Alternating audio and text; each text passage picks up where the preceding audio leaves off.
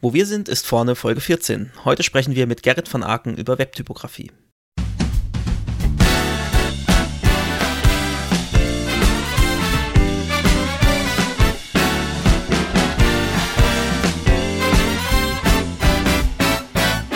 Herzlich willkommen bei Wo wir sind, ist vorne. Frontend Fakten Frotzeleien. Der Late Night Frontend Talkshow rund um Webdesign und Entwicklung. Es reden sich um Head und Kragen HTML-Fundamentalist Moritz Giesmann und JavaScript-Jongleur Konstantin Groß. Heute zu Gast Webtypograf und Frontend-Entwickler alter Schule Gerrit van Aken.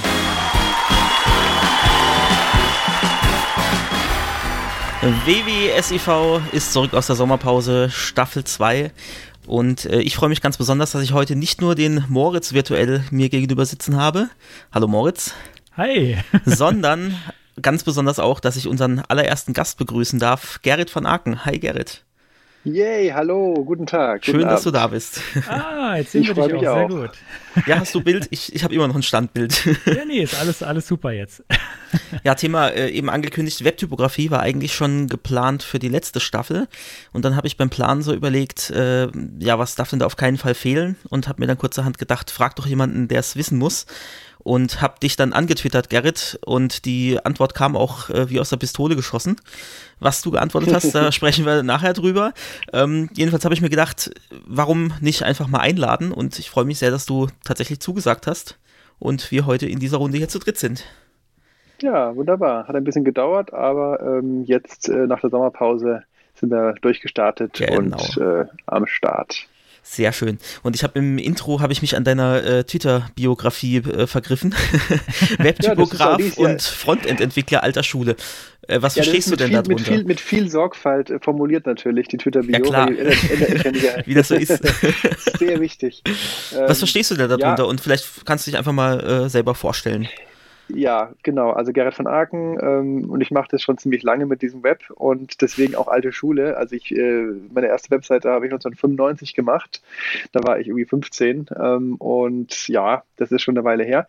Und ähm, ja, alte Schule deswegen, weil ich halt nicht einer von diesen neu dahergelaufenen JavaScript-Kiddies bin, die jetzt nur React können, sondern oder die auch nur React können und äh, sondern die halt einfach wirklich angefangen haben, als noch kein Java JavaScript gab, so ungefähr. Es gab es zwar schon, aber das war damals böse. Ich habe das alles mitgemacht, die ganzen äh, Phasen von JavaScript, die ganzen Phasen von CSS. Äh, ich habe ohne CSS angefangen mhm. und äh, habe das dann erst, das war eine, eine, eine große Errungenschaft, überhaupt CSS zu verwenden, 2004, 2003 ähm, und, und so weiter. Und deswegen ähm, dieses, diese, dieses Erbe trage ich in mir und werde halt nie ganz vorne mit dabei sein bei den allerneuesten heißen Scheiß. Ähm, sondern suchen wir dann immer dann immer die Sachen raus, die sich dann durchsetzen und äh, die dann gut abgehangen sind und äh, mit ein paar Jahren Verzögerung, ähm, wenn sich das alles so ein bisschen gelegt hat, dann ähm, kommt der neue Scheiß und auch bei uns an. ja, das kommt mir ein bisschen bekannt vor, ja. Äh, du hast tatsächlich noch ein paar Jährchen früher angefangen als ich. Äh, aber so diese Entwicklung mitgemacht habe ich auch. Und äh, ja, ich habe auch mal so das Gefühl, so ein bisschen abgehängt zu werden und dann erst so, ja, ein paar Jahre später das tatsächlich aufzugreifen. Ja. Du bist außerdem äh, Autor des Webtypo-Buchs.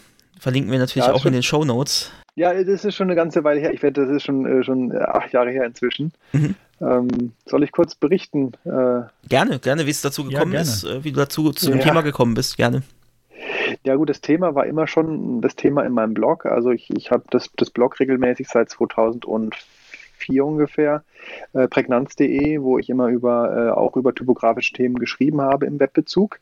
Und ähm, im Grunde genommen ist das Buch 2012 erschienen, ähm, nicht viel mehr als eine Artikelsammlung, die teilweise aus dem Blog übernommen wurde, teilweise aber auch natürlich noch fürs Buch neu geschrieben wurde, wo ich es ein bisschen abgerundet habe, das ganze Thema.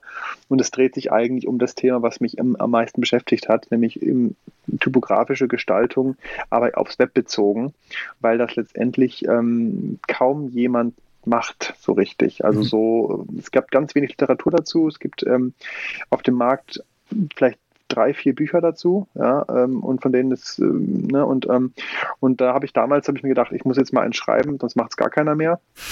und ähm, dann habe ich es halt gemacht auf eigene Faust mit Crowdfunding, habe mir irgendwie 7.000, 8.000 Euro zusammen gecrowdfundet, um dann halt mir so ein paar Wochen freizunehmen, um das dann schreiben zu können. Hat auch gut funktioniert alles, bin da ganz zufrieden mit, hat mit Start Next damals das, ähm, gemacht. Mhm. Und ähm, da bin ich happy drüber. Es war am Ende natürlich dann doch super viel Arbeit, dann das Ganze verschicken und so und, und äh, die ganze steuerliche Abrechnung, ja, das willst du gar nicht, willst, willst du gar nicht wissen. Ähm, ähm, und aber ähm, eigentlich war es auch als E-Book geplant. Ähm, dann wurde doch aber das gedruckte Buch erstaunlicherweise war relativ begehrt. Mhm. Wir haben viele das gedruckte Buch auch geholt, obwohl es eigentlich gar nicht so schön war, weil ich bin halt ein Webgestalter und kein äh, Printgestalter. aber es war notdürftig auch als Print on Demand Versand dann verfügbar und ähm, gibt es halt, gab es aber auch von Tag 1 an, glaube ich, auch frei zum Lesen im Web als, als Website. Genau, das also, habe ich auch direkt genau. aufgeschrieben. Genau. Also man kann es kostenlos lesen, bevor man es kauft. Man kann es aber auch immer noch kaufen, oder? Oder ist es inzwischen vergriffen? Aber Print ähm, on Demand dürfte wahrscheinlich immer noch gehen, oder? Theoretisch könnte man das noch kaufen, aber ich glaube, der Shop ist gerade down, ähm, ja. weil das ist irgendwie so ein Anbieter gewesen, der irgendwie, der war so halbseiden, also irgendwie okay. ganz komisch. Also das empfehle ich aber auch keinem mehr. Das macht keinen Sinn, das sicher zu kaufen, weil es ist auch wirklich inzwischen größtenteils veraltet. Schade, jetzt ähm, wollte ich gerade die, die Hörer und Hörerinnen darauf ansetzen, das ja, unbedingt zu also, tun. Es ist, es, nee, es ist, es ist nicht grob falsch, aber es ist halt nicht mehr wirklich, dass man wissen möchte. Wer jetzt aktuelle Infos haben möchte, muss das Webtypo-Buch ähm, Webtype Typography von Richard Rutter kaufen. Das ist okay, ein guter ähm, Brite. Oh, das wird mal ähm, Zeit für eine neue Auflage. Entschuldigung. Ja. Auch bei mir, ja, nee, das schaffe ich einfach zeitlich nicht. Ich habe das ja vorgehabt, aber das ist beim besten Willen nicht drin. Also das ist jetzt mit Familie und Haus und allem drum und dran, das klappt alles nicht mehr. Das war damals noch wunderbar, da hatte ich noch Zeit gehabt, aber jetzt ähm, habe ich für solche Seitenprojekte tatsächlich überhaupt keine Zeit. Das ist sehr schade, aber ähm, es ist einfach mehr Arbeit, als man denkt und es äh, ähm, ist gut als, sag ich mal, als Promo-Tool auch oder um sich auch ein bisschen von sich reden zu machen noch und so und das ist zurzeit noch nicht notwendig oder beziehungsweise ja, also wenn ich mal irgendwie Aufträge knapp sein sollten und ich Zeit habe, klar, würde ich das äh, als, als Thema machen, aber jetzt zur Zeit muss ich einfach ähm, brandklotzen, Geld verdienen, Kunden äh, zufriedenstellen. Ne? Ja, klar. Ja.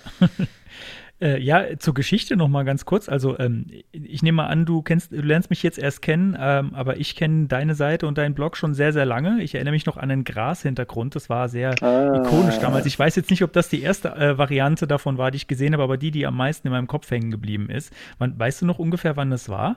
Die, das, äh, das ja, das war, das muss, also Gras war 2005, 2006, glaube ich, gewesen so ungefähr. Ja, es kommt hin. Da gab es noch kein Twitter und so, da hatte man noch irgendwie geblockt mhm. und Blogs gelesen und da habe ich auch immer ganz eifrig prägnanz.de gelesen. Also ich bin jetzt gerade ja. auch so ein bisschen starstruck.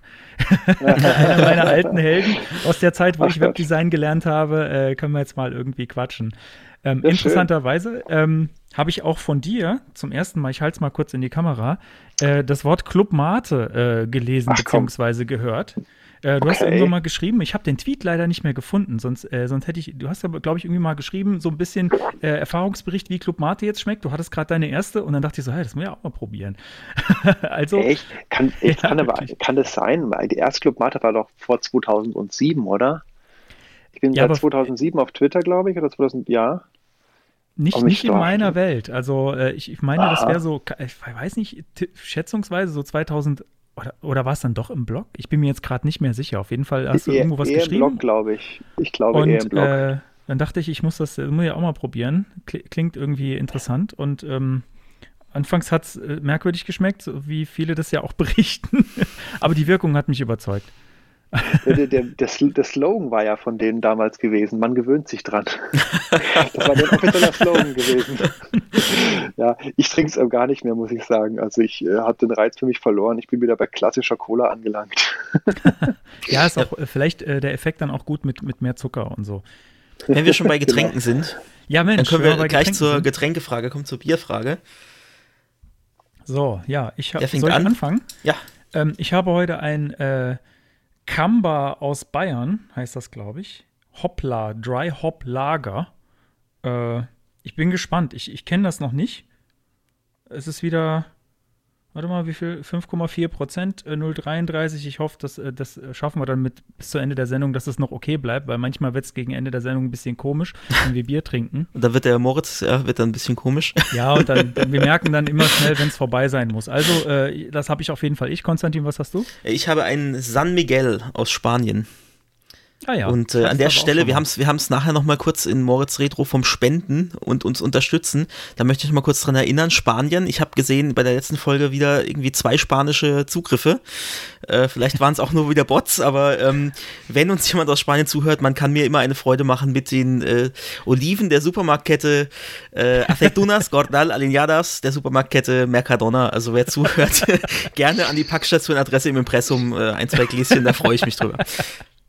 Ja, ja ich, ich hätte auch, ich, ich, ich hätte normalerweise ein Bier, aber ich hatte, das Kühlschrank war jetzt leer. Irgendwie hat keiner eingekauft, ich auch nicht. Und insofern, ich hätte aber jetzt ein, ein Jever Fun mit äh, Zitrone. Äh, das ist trinke ich zurzeit. Mhm. Ich äh, habe dem Alkohol abgeschworen, weil ich einfach äh, nachts äh, schlafen möchte und äh, irgendwie und irgendwie ja ähm, und deswegen also sehr lecker. Jeber Fun ähm, Alkohol ist nicht ganz alkoholfrei, weil Jeber Fun ist nämlich keins von diesen ganz alkoholfreien mhm. Bieren. Das ist äh, so, so, so, ein Hauch Alkohol drin, darf aber alkoholfrei heißen. Ähm, ist aber auch so sehr lecker, auch ohne Zitrone und mit Zitrone gemischt, so als Radler sehr lecker. Trinke ich auch ab und zu ganz gerne. Werde ich mir mal auch mal zu Gebüte führen. Genau. Und jetzt, dann, jetzt, ja, jetzt machen wir mal. Einmal. So. Mm. So, dann stoßen wir mal wie an. Mode zubrusten. Müssen wir, müssen wir leider virtuell machen. Wir haben, äh, als wir den Podcast angefangen haben, haben wir noch so gemeinsam äh, in einem Raum aufgenommen. Das geht jetzt momentan uh, leider nicht. Uh, gefährlich. Ähm, deswegen müssen wir das alles virtuell machen. Ja, da blieb es dann aber auch nicht bei einem Bier, deswegen ist das schon ganz gut so. Oh, sehr hopfig. Ja, hätte man auch nicht erwarten können bei dem Namen Hoppla. Man kennt das ja dann von, von ähm, anderen, anderen Podcasts, äh, Wir müssen reden, ne? wo dann immer nach, zuverlässig nach zwei Stunden Podcast dann MS Pro aufs Klo muss und zwar nicht nur einmal. und dann immer einer dann weiterreden muss. Ja, das hatten wir auch schon mal in der Sendung, wo ich gerade mittendrin am Reden war und plötzlich war der Moritz weg, weil ja. das Bläschen Was? gedrückt hat. Ach, das, das stimmt doch gar nicht. ja, ja, ich, ich suche mal aus, welche das war. Es, es, es gibt keine Beweise, es ist alles nur Audio. Ja. Ich schneide das alles mit. es gibt ja es gibt ja einen Podcast, einen Frontend-Podcast, der ähm, auf dem Konzept Alkohol aufsetzt. Frontend Happy Hour heißt der. Ah, ja. Also die besaufen sich da währenddessen. Also ich habe hab okay. da mal ein paar Folgen gehört. Da geht es eigentlich schon darum, wie so ein Podcast ist, wenn man sich währenddessen betrinkt. Oh je. Also Sehr schön. Führen wir nicht ein. Führen wir nicht. Erstmal nicht. Wir können mal eine Spezialfolge machen. Gut, dann kommen wir doch äh, gleich zu unserer, zu unserem ersten äh, Dingens, äh, Kategorie, ja. äh, Themenbereich. Darfst du das auch mit drücken, oder? Nee. Ich, irgendwie haben mir, haben mir die zwei Schluck Bier schon gereicht. BBSIV präsentiert die Retrospektive. Ja, die Retrospektive. Ich würde sagen, der Gerrit als unser Gast darf einfach mal anfangen und, wenn er mag, gerne erzählen, was ihn die letzten Wochen so beschäftigt hat. Äh, die letzten Wochen, es müssen viel, aber ich habe jetzt gerade just äh, heute Morgen eine Erkenntnis gehabt. Ähm, ich darf ein bisschen tiefer einsteigen, ja, ne? Ich glaube mhm. schon. Ja, natürlich, klar. Ähm, und zwar ähm, geht es um das Thema BEM. Äh, kennt ihr alle? Block äh, oh Gott, ja, Block. Element äh, Modifier. Element Modifier, so rum. Und da arbeiten wir auch seit, ähm, seit drei, vier Jahren damit, eigentlich relativ konsequent, äh, auch ziemlich streng eigentlich sogar. Und habe heute Morgen aber Erkenntnis gehabt, dass man bei bestimmten Situationen auch ähm, BEM lieber sein lassen sollte. Und zwar geht es äh, da ganz speziell darum, ich habe eine Webseite gemacht für einen Kunden, das ist so, ein, so eine Portfolio-Webseite, wo ganz viele Kästen in einem Raster sind. Und diese Kästen, man kennt das ja, so Kachelprinzip, ne? Und diese Kästen sind aber alle sehr unterschiedlich gestaltet, haben also ganz viele verschiedene Styles, äh, Modifier äh, und so weiter. Also die sind alle so, es gibt ganz viele Kombinationen von Stylings, die man machen muss, die sich gegenseitig auch teilweise dann ähm, überschreiben und so. Es ist ein sehr komplexes System, also und so. Und ich habe das versucht mit den echten BEM-Modifiern zu lösen und bin da so ein bisschen gescheitert, weil es dann nicht doch viel, viel, viel einfacher ist, einfach zu sagen, jeder, ähm, jedes äh, Styling Option bekommt einfach eine Klasse ähm, und man kann die Klassen dann kombinieren, indem man mehrere Klassen dann im CSS kombiniert. Das hat es dann brutal viel übersichtlicher gemacht, als irgendwie dann mit den Modifiern, dann müsste man ja quasi im HTML auch doppelte Modifier machen, wenn man doppelt, also wenn diese Kombination von verschiedenen Styling-Optionen habe hab ich im BEM nicht zusammengekriegt mhm. und das war sehr, sehr kompliziert und dann habe ich gesagt, komm, fuck it, in dem Bereich der Webseite lasse ich das BEM mal sein und ähm, das war, war Gold wert, diese Erkenntnis. Und das wollte ich nochmal teilen jetzt hier, dass wenn man das Gefühl hat, es wird, äh, es wird nicht mehr wirklich, äh, es wird geisteskrank langsam mit dem BEM, dann muss man auch sagen, äh, lass es sein. Man muss es eh an bestimmten Stellen sein lassen, nämlich da, wo User-Input stattfindet, ne? wo ich ein Textfeld habe für den, für den, äh, für den Redakteur, der, der Markdown oder sowas verwendet oder sowas, dann habe ich da ja eh nacktes Styling drin. Der mhm. kann ich ja nicht jedes Mal tausend Klassen reinhauen. Deswegen ähm, muss man da eh so ein bisschen was machen, ähm, was das BEM, die BEM-Regeln bricht. Also man muss da so ein bisschen ähm, pragmatisch denken auch und nicht zu streng sein. Das ähm, finde ich auch generell immer. Nimm das, was dir hilft. Äh, und wenn irgendwie das, das Paradigma gebrochen werden muss an einer Stelle, wenn es einem nicht mehr hilft, sondern einem nur noch im Weg steht, dann sollte man das auch bewusst mhm. tun. Genau, genau. Dann haben wir, also habe ich noch ein bisschen Code-Kommentare reingemacht, dass man hier ganz Bewusstes gemacht hat und dann ist es auch gut. Und dieser Bereich ist auch relativ abgetrennt vom Rest der Webseite, deswegen ist es auch in Ordnung. Da wird nichts anderes überschrieben oder so. Deswegen hat das schon gepasst. Ähm, und das war meine Erkenntnis der Woche. Ja, cool. Ja, danke schön. Jetzt muss ich weitermachen, oder? Du darfst weitermachen. Ja, ja äh, ich weiß gar nicht, wo ich anfangen soll. Ich habe ich hab so viele Themen. Vielleicht lasse ich auch irgendwie was weg. Ähm, mein Aber wir sind doch gut Thema in der Zeit, Moritz. 20 ja, Minuten ist doch nichts für, unsere, für unseren Einstieg. ja, komm, also wir haben, wir haben glaube ich, die, die drei Stunden haben wir noch nie gerissen, oder? Also, nee, müssen wir auch nicht. Also, wir müssen, nee, müssen wir auch nicht. Ähm, mein erstes Thema ist, äh, ihr habt es vielleicht schon gesehen, auf der Homepage, vielleicht auch im Feed, äh, vielleicht auch auf Twitter, man darf uns jetzt spenden. Äh, und wenn ihr spendet, dann äh, sponsert ihr quasi eine Folge. Das, das also äh, bei beimircoffee.com slash wwsiv könnt ihr uns mal irgendwie so drei Euro spenden oder auch sechs oder als, wir haben es mal als Bier äh, markiert. Ihr könnt uns Bier kaufen, aber wir äh, werden wahrscheinlich auch nicht nur Bier von den Spenden ähm, bezahlen, sondern auch Pizza.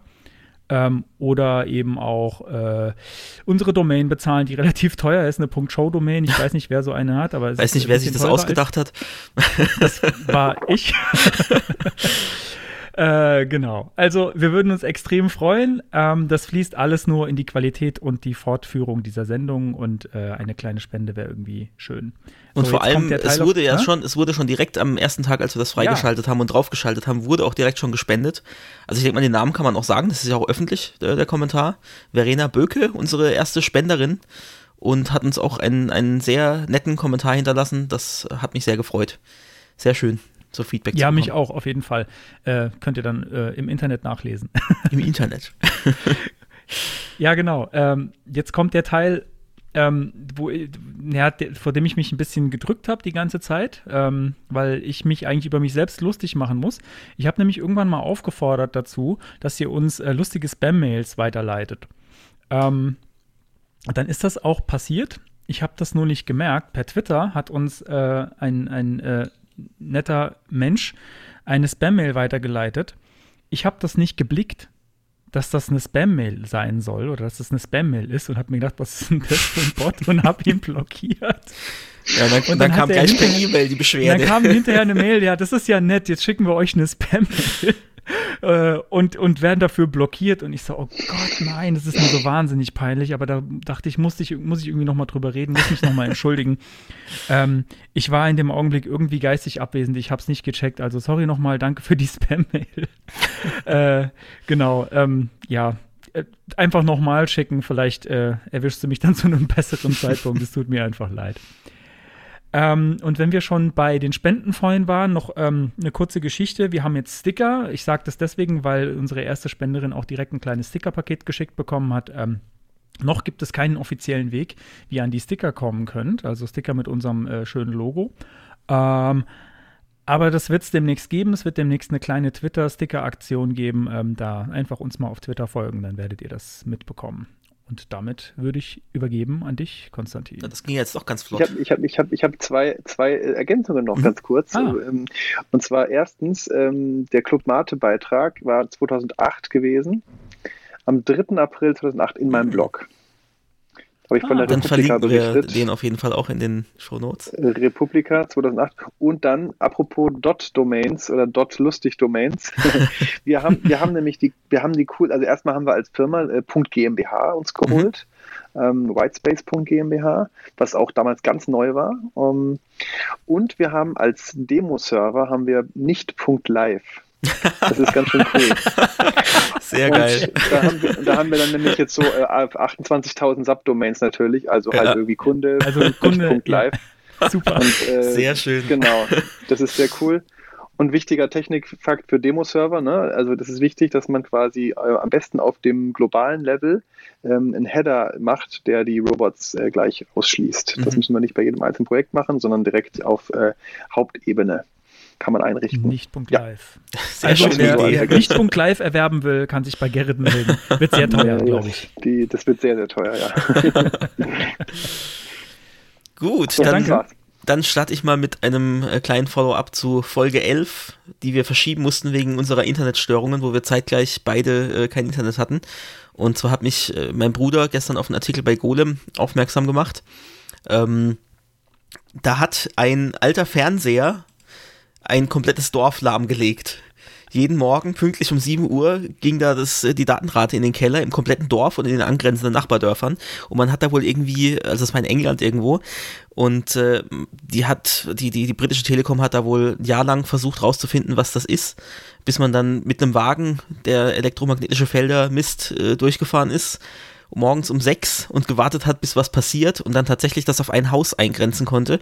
Und dessen Anwohner haben jeden Morgen um sieben Uhr ihren alten, äh, gebraucht gekauften Fernseher eingeschaltet. Ja, und das war's dann. Ja, aber weiß man genau, was da passiert ist? Also war der direkt das neben stand, der Leitung? Das stand leider nicht da, müß, hätte ich mal recherchieren müssen noch, äh, hätte mich auch interessiert. Ähm, ich habe aber in den Zusammenhang mit unseren Störungen schon auch gelesen, dass also tatsächlich so alte Haushaltsgeräte gar nicht mal so selten der Störfaktor sein können, die dann zumindest mal eine ganze Straße lahmlegen, weil das dann bis zum Verteilkasten irgendwelche Störungen verursacht. Also Wer weiß. Das habe ich, äh, hab ich, bei mir auch. Und du hattest ja auch sowas zu. zu ja, ja, bei mir war das auch Uhrzeit, immer, ne? immer zur selben Uhrzeit und angeblich war es dann aber doch nichts und äh, naja. ja, Gut, äh, dann bin ich in die Situation gekommen, PDFs parsen zu müssen. Ich mache ja leider nicht nur Frontend, sondern muss ab und zu auch mal ans Backend ran. Und ähm, da ist mir erstmal aufgefallen, die Schwierigkeit, äh, aus PDFs Text auszulesen. Also PDF ist halt einfach, man merkt, das ist für den Austausch von Druckdaten optimiert. Der Text ist oft zerstückelt, die Zeichenabstände werden da einzeln definiert und Positionierungen, äh, wo wir auch schon wieder beim Thema Typografie sind. Also das ist natürlich so gemacht, dass man da wirklich äh, die Typografie am Ende so hat, wie man das möchte. Aber das führt eben dazu, dass man beim Auslesen da echt Schwierigkeiten bekommt. Und Text ist zum Beispiel auch nicht unbedingt in der Reihenfolge, wie er dargestellt wird, sondern man muss den dann, wenn man ihn ausgelesen hat, nach X- und Y-Koordinaten sortieren. ja, und das ja. ist natürlich auch beim Thema Accessibility, also PDF ist da, es gibt schon Möglichkeiten, PDF accessible zu machen, aber so out of the box äh, ist es das wohl nicht.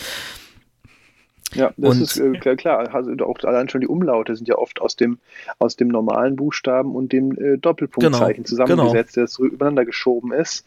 Und äh, die Reihenfolgenproblematik kann man jeder selber ausprobieren, indem man einfach mal so ein etwas komplexeres PDF hernimmt, dann mal Apfel A macht oder halt äh, mhm. Steuerung A oder was und dann sich den Text mal rauskopiert und dann mal in den Texteditor reinschmeißt. Da, ähm, ja, das ist Schlag an einem die Ohren. Manchmal. Hängt, hängt vom Layout ab. Ja, natürlich, ja, natürlich ne? klar. Und auch wie es äh, mit, mit, mit was das PDF erzeugt worden ist. Wenn das relativ genau. stringent erzeugt wird und auch zusammenhängende Textblöcke, dann ist das kein Problem. So dynamisch generierte Rechnungen irgendwie.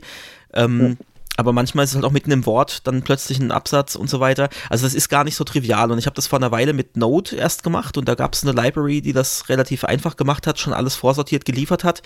Und äh, ja, in PHP war die Auswahl da ein bisschen bisschen weniger breit gefächert und ich bin da gestoßen auf äh, PDF-Parser, also Smallot slash PDF-Parser heißt die Library, verlinke ich auch.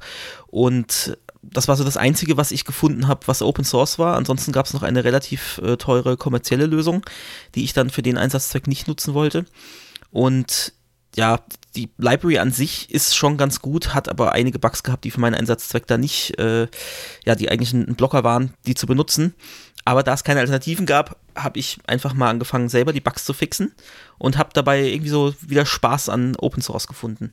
Also einfach so Sachen zu fixen und zu wissen, man fixt das nicht nur für sich selbst, sondern auch für andere. Also immerhin irgendwie 150.000 Downloads, glaube ich, im Monat hat die, hat die Library. Ähm, und auch den Input zu bekommen von anderen Contributern und so, hat echt Spaß gemacht. Und äh, die, das PDF der PDF-Spezifikation hat 756 Seiten.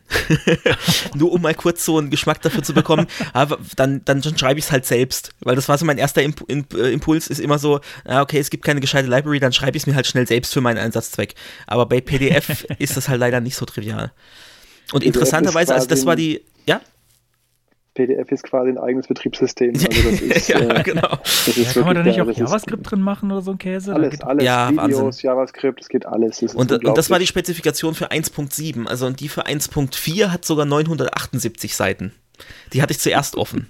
Ja, also man hat es im Gegensatz zu Moritz und mir geschafft, äh, sich auch mal kürzer zu fassen. Und damit möchte ich die, die, Retro jetzt auch für beendet erklären. Ja, implementier doch mal. Okay, genau.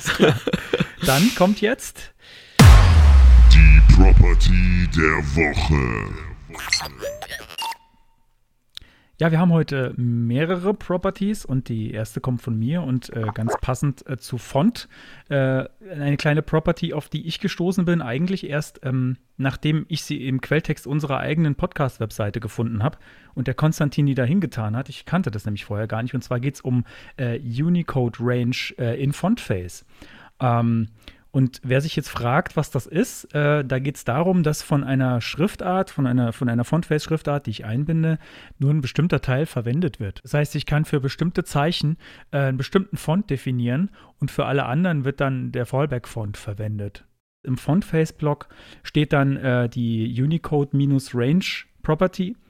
Ähm, und darin sind dann Unicode-Ranges definiert und zwar in folgender Art. Also da steht dann sowas wie U plus 0102 ähm, das wäre dann ein einzelnes Zeichen.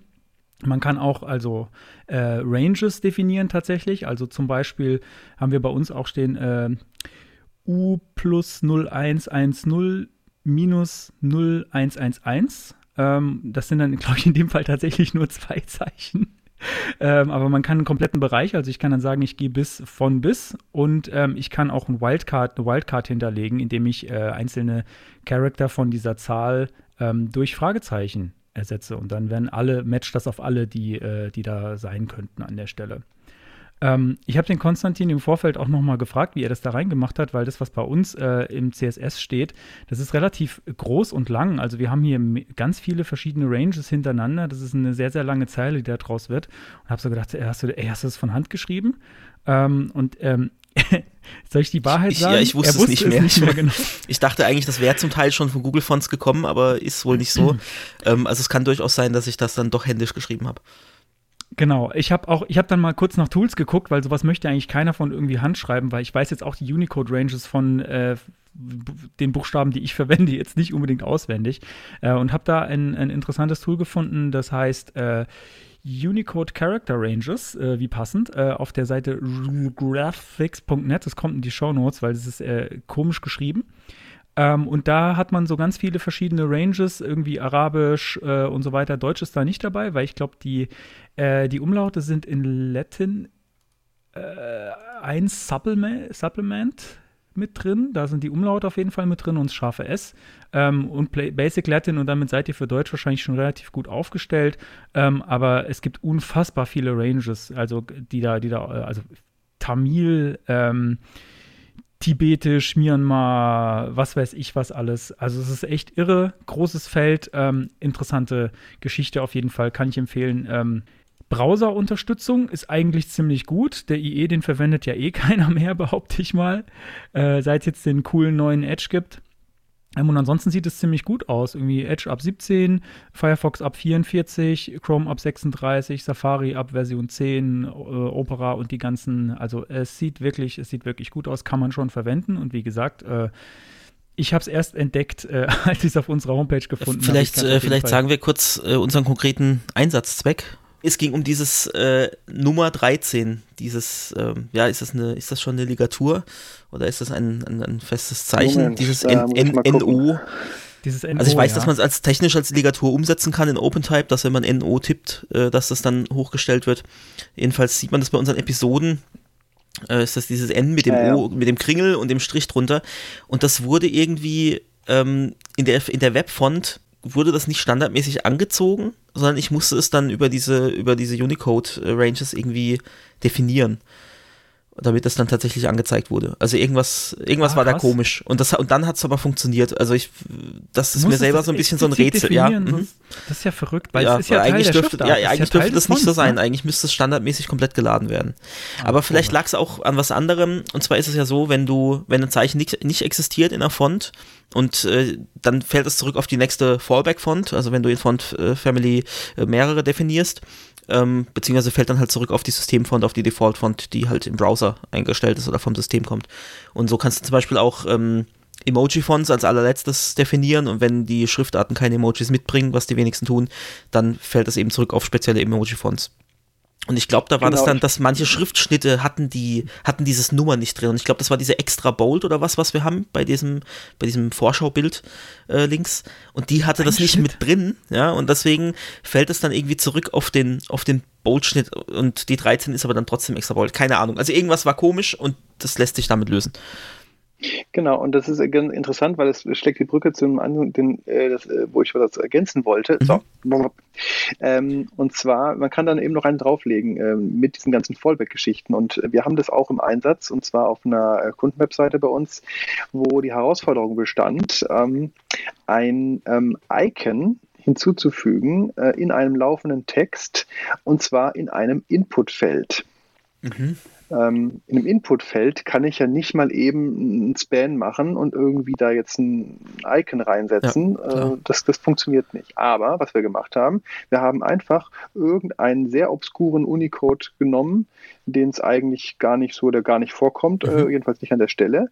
Und das ist dann quasi ein kaputtes Zeichen eigentlich, was irgendwie so ein Kästchen dargestellt hätte normalerweise. Mhm. Aber als Fallback-Font haben wir dann eben einen speziell präparierten Webfont erstellt, der nur dieses eine Icon-Zeichen enthält und der dann darauf ja zurückfällt und dann so. Genau, das ist also eine, das ist eine Datums- und Uhrenanzeige, Ach. wo quasi erst Datum steht, dann und dann das Uhrensymbolchen mhm. und dann nebendran die Uhrzeit und das in einem Inputfeld in einem, in einem Date- und Time-Picker. Und das kriegt man irgendwie cool. so sehr elegant hin und das sieht natürlich jetzt äh, perfekt aus. Und auch in jeder Schriftart irgendwie, ähm, weil das ist auch so eine White-Label-Lösung, äh, die wir da entwickelt haben. Das, das gibt es in ganz vielen verschiedenen Schriftarten. Wir wissen es vorher nicht, welche. Mhm. Und dann haben wir irgendwann ein, ein Zeichen genommen, was irgendwie nirgendwo belegt ist. Genau. Das ist cool. ja ein scharfer Hack. Äh, ist das irgendwo genau. dokumentiert? Hast du da mal einen Artikel drüber geschrieben oder so? Weil es lohnt sich ja fast, oder? Geschrieben, nicht gelesen wahrscheinlich. Also das hat mein Kollege gemacht so, okay. tatsächlich, ähm, aber das ist mit Sicherheit irgendwo schon mal gemacht worden. Also das jetzt haben wir uns nicht ausgedacht und haben wir mhm. irgendwo aufgeschnappt. Genau. Das ist eine coole Idee, cool, kann ich bisher noch nicht. Mhm. Es ist immer schön, ähm, wenn man so, so handfeste Beispiele hat dazu auch, nicht nur so, ja, so genau. die reine technische Seite. Also wer sich es angucken möchte, das ist auf ähm, carsharing-deutschland.de. Mhm glaube ich jedenfalls. Packen das ist so die Shownotes, Referenz. Muss ich mir gleich mal notieren. Implementation. Gucken wir mal kurz, ob es wirklich stimmt.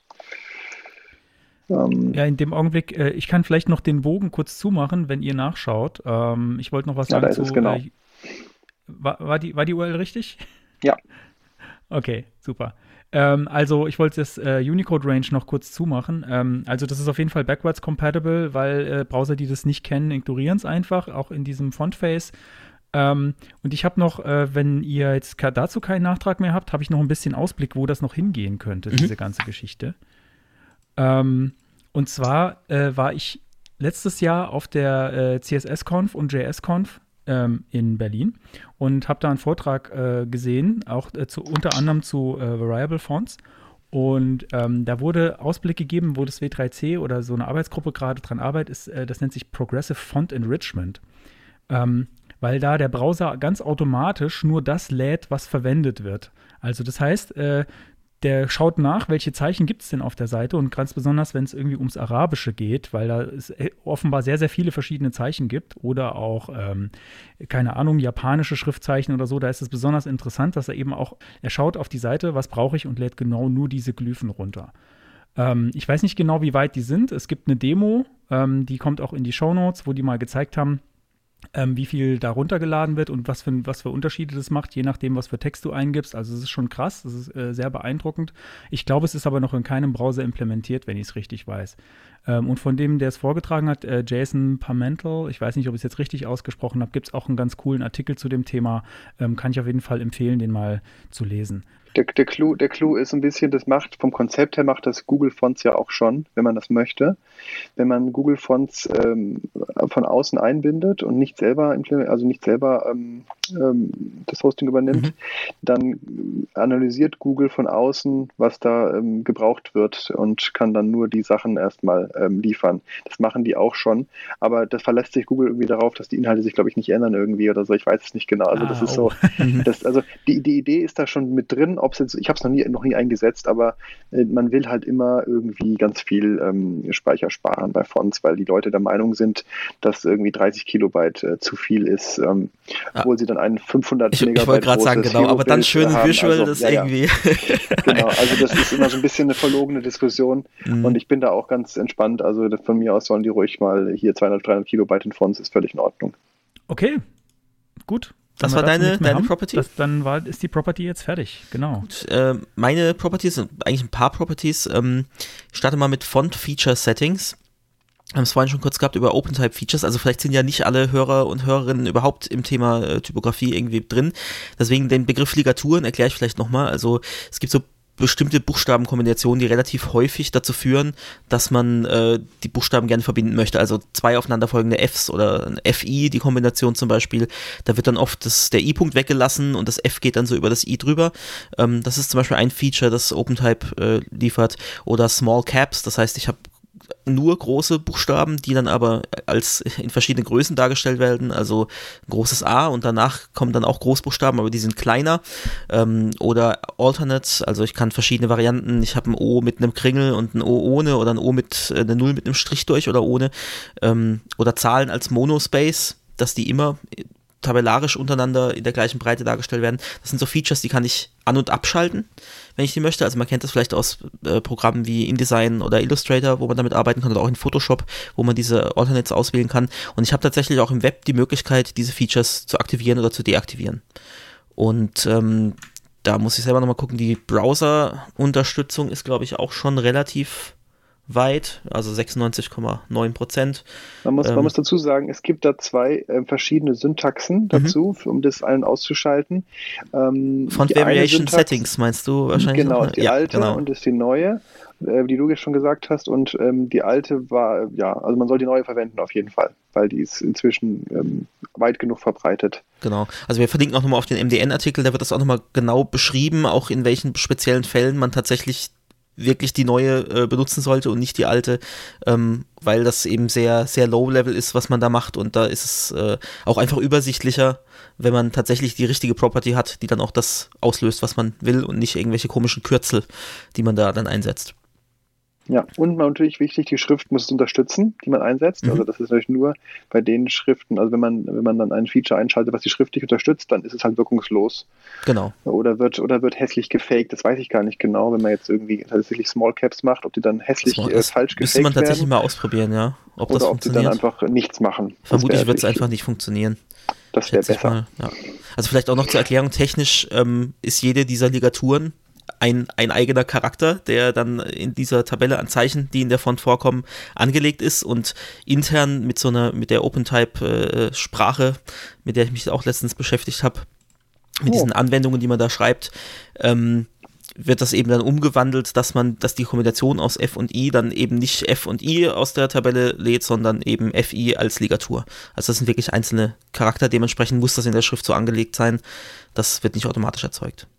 Genau, vielleicht so als Background, die allermeisten Schriften haben diese klassischen Ligaturen drin.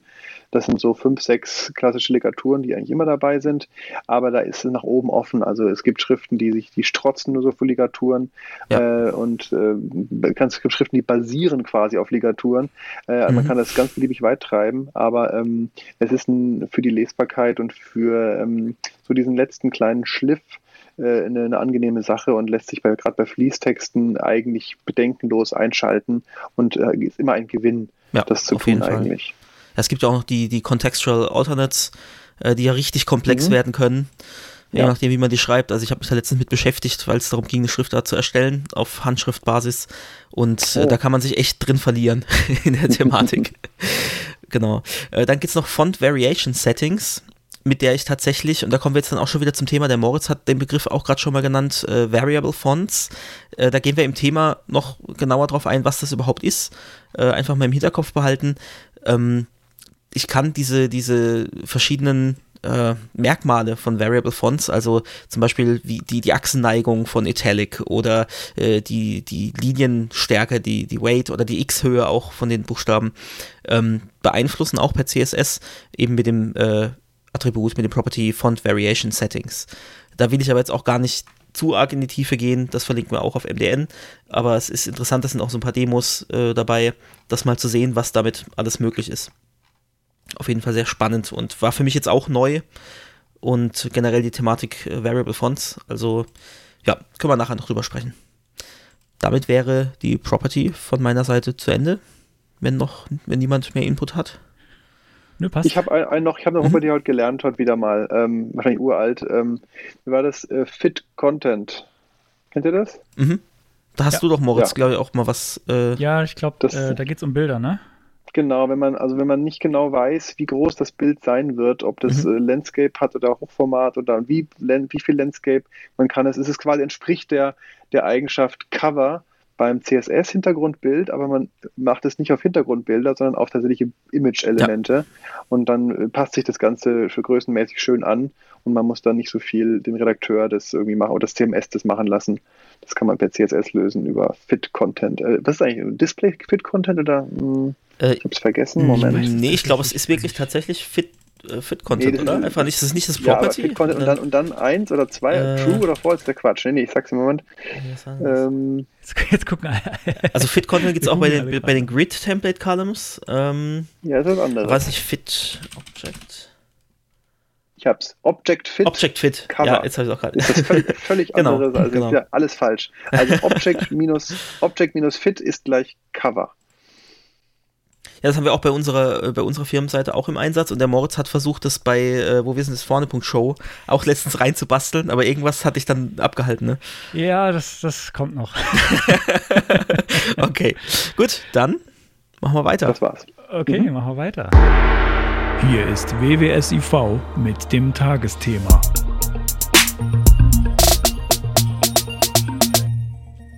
Ja, Webtypografie, wir haben es vorhin schon so ein bisschen angerissen, ähm, ist ein langer Weg, der da hinter uns liegt. Und jüngere Entwickler, die, die nehmen das schon als gegeben hin, die wissen das nicht zu schätzen, sage ich jetzt gar nicht irgendwie wertend, wo, woher denn auch, ja, die wissen das nicht. Aber so, wenn man, wenn man selber so dabei war von Anfang an und so diese Entwicklung äh, mitbekommen hat, das war schon ein lang gehegter Traum, äh, den man da so mit Workarounds Stück für Stück den Weg bereitet hat. Äh, möchtest du da ja. zu, der, zu der ganzen Geschichte und der Entwicklung und was man sich da hat so einfallen lassen, was sagen, Gerrit? Ja, wenn es interessant ist, also es ist ähm, wirklich spannend äh, zu sehen, weil man hatte, man hatte ja, HTML äh, war ja eigentlich überhaupt nicht für Gestaltung gedacht. HTML ist ja ein, eine, eine reine Wissenschaftssprache gewesen für, für wissenschaftliche Paper und da gar, war Typografie überhaupt nicht angesagt. Das war ein irrelevantes Thema. Und ähm, erst als es dann quasi darum ging, ähm, wir sprechen jetzt von ne, 1993, ähm, mhm. 92 so, ne? Da war das überhaupt kein Thema. Da war das einfach HTML, war HTML und der Browser hat so dargestellt, wie der Browser es halt gerade gedacht hat, wie es gerade passt, so, ne? Und ähm, das war dann in aller Regel dann halt ähm, Areal oder Times New Roman als Schrift und ähm, das, das war's. Man konnte vielleicht mal was zentrieren oder mal was fett machen, so. Das war es dann aber auch schon.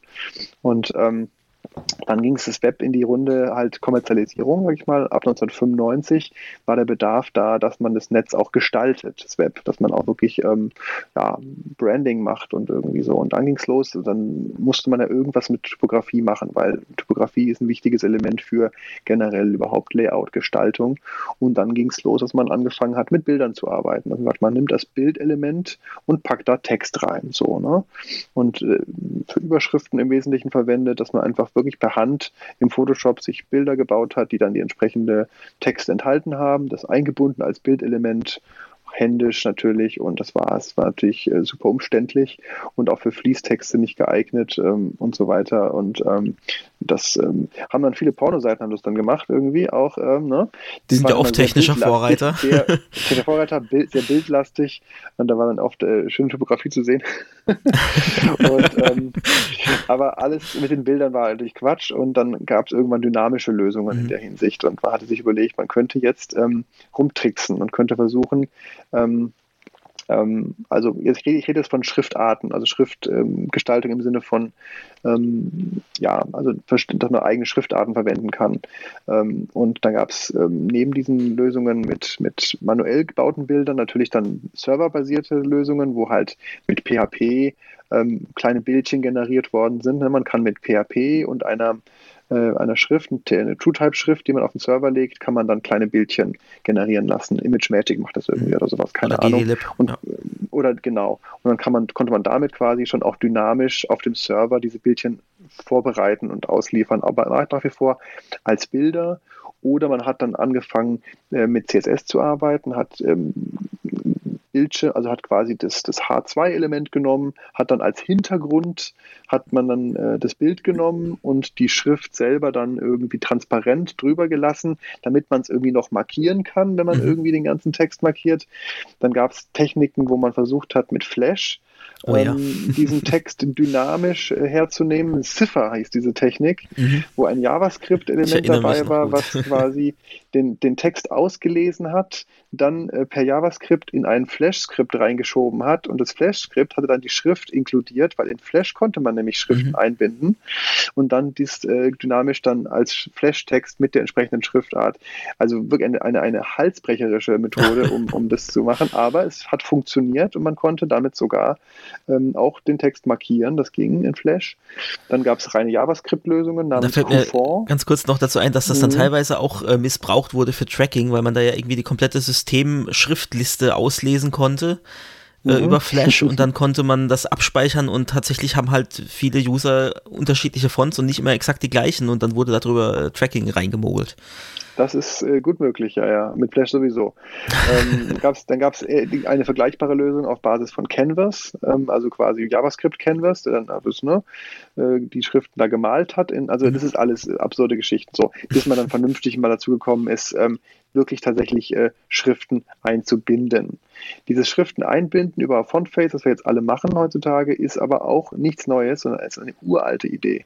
Das ist von 1998 nämlich. Da wow. ging das nämlich schon. Okay. Das weiß kaum jemand. Mhm. Ähm, aber das Problem war 1998 äh, war das eingebaut in Explorer ähm, und im Netscape auch, aber eben nicht mit ähm, standardüblichen Schriftdateien. Weil, was wir als Schriftdateien kennen, das sind entweder TrueType-Schriften oder OpenType-Schriften oder ähm, PostScript-Schriften. Das sind so diese drei üblichen Fontformate. Und die Schriften, die man damals einbinden konnte in die Browser, das war ähm, das Embedded OpenType-Format für Internet Explorer mhm. und das war für EOT. Netscape ein, genau, EOT und für Netscape noch ein ganz anderes Schriftformat, was heute gar keiner mehr kennt. So, ähm, das Problem war, es gab gar keine Schriften in diesen Formaten, weder zu kaufen noch umzuwandeln noch kostenlos. Es gab schlicht, es gab diese Schriften nicht. Die Browser konnten das zwar darstellen und es gab vielleicht ein, zwei Demoschriften, keine Ahnung, aber äh, man konnte diese Schriften nicht umwandeln ähm, erstmal durfte man es nicht, weil es überhaupt verboten ist, mhm. Schriften und andere Formate umzuwandeln, äh, kommerzielle Schriften jedenfalls. Und B, man hätte es technisch gar nicht hinbekommen, weil es gab gar nicht die Software dafür, um Schriften in diese komischen Formate umzuwandeln. Deswegen ist dieses Feature, was eigentlich funktioniert hat, nie benutzt worden. Verrückt. Und ist dann tatsächlich auch einige Jahre später rausgeflogen aus den Browsern, bis es dann 2000, ab 2007 wieder eingebaut mhm. worden ist. Ja, äh, das ist okay. ganz obskur. Und genau, und dann gab es ja dieses Font Squirrel. Genau, wo man nicht, dann genau umwandeln genau konnte. Ja. Äh, da konnte man dann auch tatsächlich diese EOTs wieder generieren. Und die haben das dann irgendwie geschafft. Keine Ahnung, ob da irgendwie äh, eine Lizenz abgelaufen ist. Ich habe keine Ahnung, auf jeden Fall ging das damals. Und damit konnte ja. man das irgendwie konvertieren. Aber das war, ist ja. ja schon viel später dann gewesen. Also es, es, gab, es gab eine Möglichkeit zu konvertieren. Äh, das gab irgendwie ein ganz komisches Perl-Skript oder sowas, was es konnte, aber das konnte auch keiner bedienen. Das, da kam man nicht so ran. Das waren andere Zeiten damals. 1998 mhm. äh, ist man nicht mal eben irgendwo auf äh, ähm, gegangen auf irgendeine Webseite, hat es dann gemacht oder das, das, das gab es alles nicht und man wüsste gar nicht, wie man das hätte machen sollen. Und tatsächlich dieses, dieses Umwandeln über von Scribble, die haben nichts weiter gemacht, als dieses halt benutzbar zu machen über ein Interface, was man bedienen konnte. Und ähm, ab da konnte man das machen. Und ab da gab es aber auch schon äh, im großen Stile auch äh, kostenlose, hoch, also gute Schriften, die, mhm. die, die halt Open Source mäßig drauf waren. Das gab es ja damals auch nicht. Es gab ja quasi keine Open Source Schriften. Wir hatten ja damals nichts. 2005. Man hatte wirklich Also die, die, die, ich habe ja, ich muss ja auch dazu sagen, ich war ja einer der ersten, die überhaupt über freie Schriften äh, berichtet hat in meinem Blog damals. Das war eine meiner meine wichtigste Rubrik eigentlich im mhm. Nachhinein, mit der ich total bekannt geworden bin. Äh, vorher kannte mich keine Sau und dann habe ich angefangen, äh, freie Schriften zu porträtieren, ähm, die kostenlos waren. Und äh, da war ich, da war ich, äh, das war eine Höhenflut meiner, meines Erfolges, habe ich nie wieder anknüpfen können, weil ähm, da habe ich jede Woche eine freie Schrift äh, beschrieben und porträtiert und es gab gar nicht so viel Stoff. Ich musste dann nach zehn Wochen aufhören, weil es, es, gab, es, gab, es gab keine freien Schriften mehr, die, die was getaugt haben. Und, und ähm, insofern sind wir da heutzutage in einer paradiesischen Position, dass wir jetzt ähm, diese Schriften einbinden können. Ähm, begonnen hat es mit, mit Safari, das war damals 2007. Äh, Safari war ja ähm, der, der Technologietreiber gewesen. Das kann man sich auch nicht mehr vorstellen heutzutage, ja. ähm, weil es längst Chrome ist. Aber ähm, Safari hat damals richtig gepusht und die haben einfach gesagt, wisst ihr was? Könnte einfach normale Schriften einbinden. Nimmt er OpenType-Schriften, könnte einbetten, macht was er wollt, mir doch wurscht. Ähm, und das ist eigentlich, war das ein Schlag ins Gesicht äh, für, für die Schrifthäuser damals, weil, dass du einfach so Schriften einbinden kannst, ist eigentlich nicht in Ordnung, mhm. weil es auch gar nicht erlaubt ist. Weil, ähm, was heißt einbinden? Einbinden heißt, dass die Schriften wie eine Bilddatei auf dem Server herumliegt und zwar auch öffentlich zugänglich für alle ganz normal aufrufbar. Das heißt, du hast die Schrift eingebunden bei dir, hast sie auf den Server gelegt und hast sie damit quasi publiziert. Mhm. Du hast eine Schrift publiziert, die du gar nicht publizieren darfst, weil du die Lizenz dafür gar nicht hast. Klar, jeder, ähm, der, der in die Developer-Tools schaut, kann die sich einfach abgreifen und hat sie dann richtig, bei sich zum Installieren. Genau. Ja. Ganz genau. Und das lässt sich auch super leicht zurückverfolgen. Insofern ist es also, war, war das eigentlich brandgefährlich, weil die Schriften ja damals immer noch äh, für den Printgebrauch gedacht waren, mhm. dass du die auf deinem Rechner installierst und damit eine Broschüre machst. Ähm, und dafür waren die gedacht. Und, und ähm, deswegen haben die einfach, einfach vorgeprescht technologisch, äh, aber es war nichts geklärt. Äh, wie man das irgendwie weitermachen könnte. Und dann gab es große Diskussionen für die, äh, also die Schrifthäuser und Schriftschmieden sind dann quasi in die Situation gedrängt worden, dass sie jetzt mal anfangen müssen, sich Gedanken zu machen über Lizenzierungsmöglichkeiten. Was soll es denn kosten, so ein Webfont irgendwie zu lizenzieren? Was, ne? Und wie soll das denn vonstatten gehen? Wie muss es geschützt werden? Muss es irgendwie technologisch, kryptografisch irgendwie ähm, mit einem ähm, mit einem Managementsystem irgendwie, wie heißt das, äh, mit so einem ähm, ähm Privacy Protection irgendwie Tool mhm. geschützt werden. Wie heißen die Dinger? Ähm, DRM? Rechte Management, DRM, genau, ja, richtig. Digital, Digital Rights Management. Genau. Äh, das war auch im Gespräch, wurde dann nicht gemacht, aber war alles im Gespräch und das war eine riesen Aufbruchstimmung und ähm, dann hat man sich irgendwann so darauf geeinigt, dass man doch ein, ein neues Schriftformat braucht, mit dem diese ähm, Webnutzung ähm, besser funktioniert, nämlich einerseits, weil es nur fürs Web ist und, B, und auch ein bisschen optimiert ist, ein bisschen komprimiert ist und so einen kleinen so einen gewissen Minischutz drin hat irgendwie. Und dann kam das WOF-Format, WOFF, Web Open Type Font Format. Äh, und dann wenig später kam WOF 2 dazu, äh, nochmal optimiert, was dann quasi der, das, ähm, so dass der Kompromiss war. Also ist technologisch ist das nichts anderes als eine OpenType-Schrift, die ein bisschen komprimiert ist und mit ein paar Metainformationen versehen ist, die äh, die Herkunft irgendwie darstellen. Und das ist was, mit dem wir heute arbeiten, mit dem alle Browser arbeiten können. Und äh, wir holen uns unsere, unsere WOF-Schriften, kaufen die, lizenzieren sie oder äh, holen sie halt direkt äh, von der OpenType, also eine, eine, eine, eine kostenlose Open Source Schriftsammlungen herunter und können die verwenden. Und das ist ähm, der Stand, den wir jetzt so seit fünf, sechs, sieben Jahren einfach haben. Und da sind wir sehr, sehr glücklich drüber, dass das funktioniert. Auf jeden Fall. Ja. Und ähm, das ist so der kleine Ritt gewesen über generell über die, ähm, ja, die das Schriften einbinden ähm, aber darüber hinaus ist ja nur ein Aspekt, sage ich mal. Ne? Also äh, Typografie ist ja nicht das gleiche wie äh, Schriftarten einbinden, sondern natürlich mhm. gab es natürlich ein, ein, ein, ein, eine riesengroßen, ähm, riesengroße Entwicklung in der Webtypografie, ähm, die man ganz schwer zusammenfassen kann, aber die letztendlich ähm, so richtig Fahrt aufgenommen hat ähm, mit, mit CSS eigentlich und ähm, den ersten CSS-Versionen, ähm, aber vor allem dann den, den ganzen kompletten CSS-Layouts, die dann so möglich waren ab 2004, 2005 wo man angefangen hat, eben ähm, nicht mehr sein Layout in, CS, in HTML zu machen und sein, und sein Design, mhm. sondern wo man das ausgelagert hat in getrennte CSS-Dateien. Das war ja dieses große Umdenken äh, um, in, in der Zeit, äh, wo, wo quasi man jeden gefeiert hat, der so fortschrittlich war und gesagt hat, ich äh, habe mein HTML jetzt komplett clean, ohne Styling-Angaben und äh, mache alles in CSS. Und die ersten komplexeren Layouts, bei denen das überhaupt gemacht wurde, da reden wir von 2004, so 2005 vielleicht, ne? Ein paar ganz wenige 2003 schon. Ähm, und ähm, da ging es dann los mit CSS 2, dann kam CSS 3 dazu und ähm, inzwischen ist es so, dass wir ähm, ähm, was die topografischen Möglichkeiten angeht, mit, mit CSS eigentlich äh, dem Print kaum noch nachstehen. Also mhm. es gibt wenig Features, die wir in InDesign ähm, nutzen können, die wir nicht im Web auch nutzen können. Ähm, und ähm, ganz grob gesprochen, natürlich gibt es im Web noch, äh, noch ein paar andere Sachen, die halt im Print gar nicht möglich sind, die halt irgendwie ähm, da dem geschuldet sind, dass wir halt ähm, auf dem Bildschirm arbeiten und, und natürlich noch ein paar Möglichkeiten haben, was Animationen angeht. Mhm ähm, was ähm, Responsivität angeht und so weiter, die natürlich über das hinausgehen, sogar was im Print möglich ist.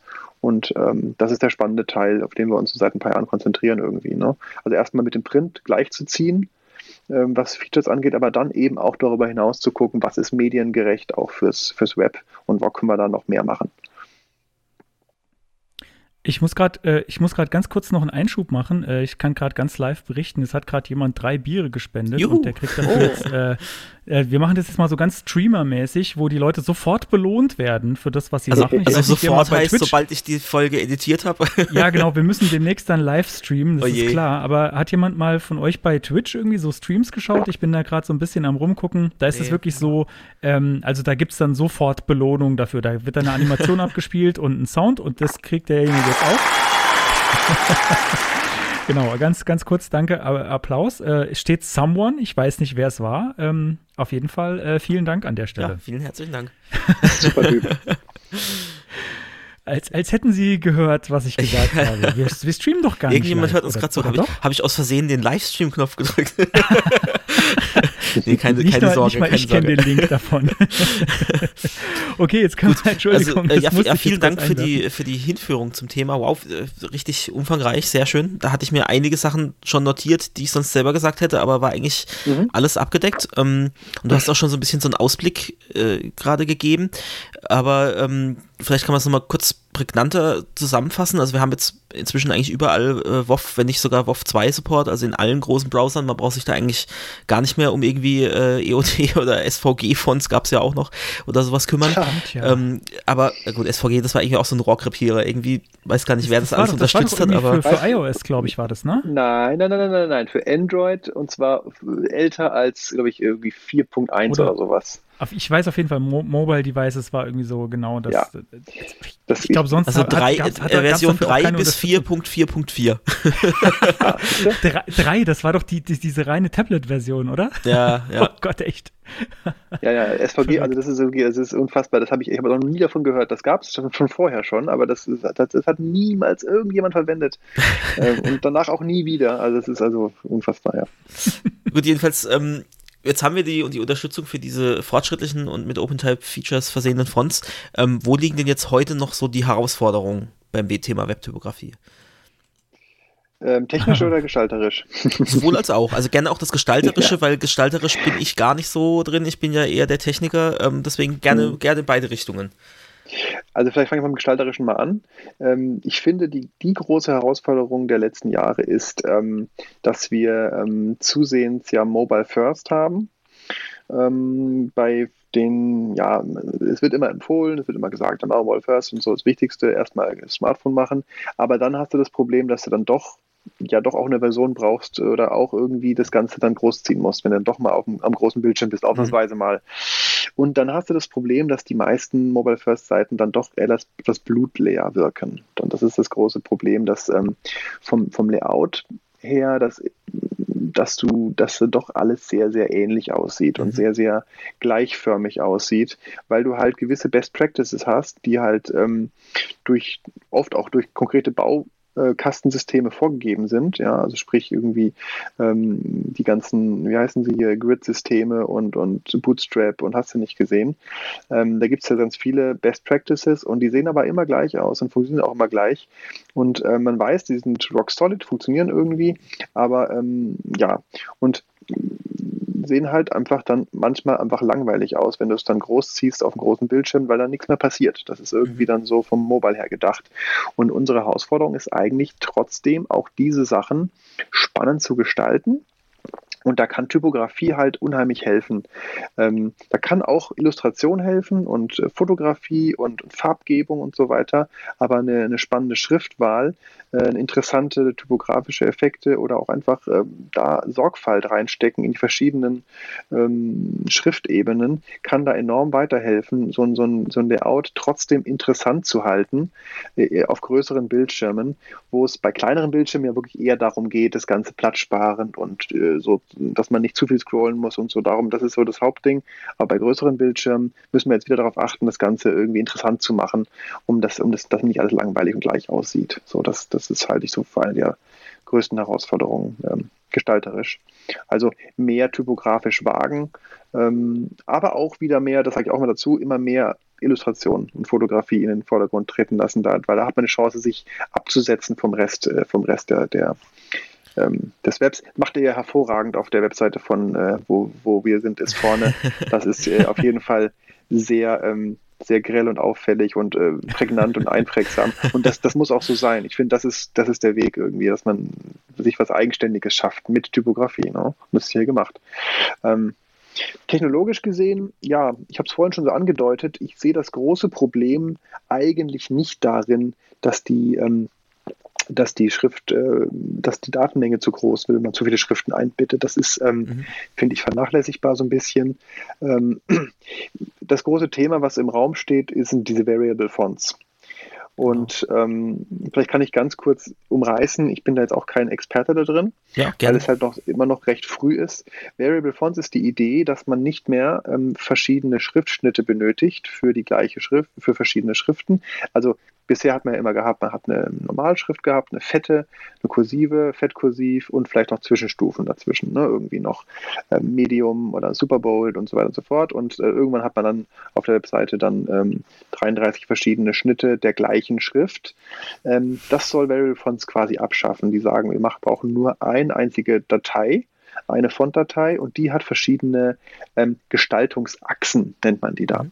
Ähm, Achsen sind nicht unbedingt jetzt ganz wörtlich genommen Achsen, obwohl es es auch gibt, wie du schon vorhin gesagt hast. Äh, für die Kursive zum Beispiel könnte man, könnte man sagen, man macht wirklich eine Achse und kann dann bestimmen, wie viel Grad die denn hat und wie, wie schräg soll die Schrift sein.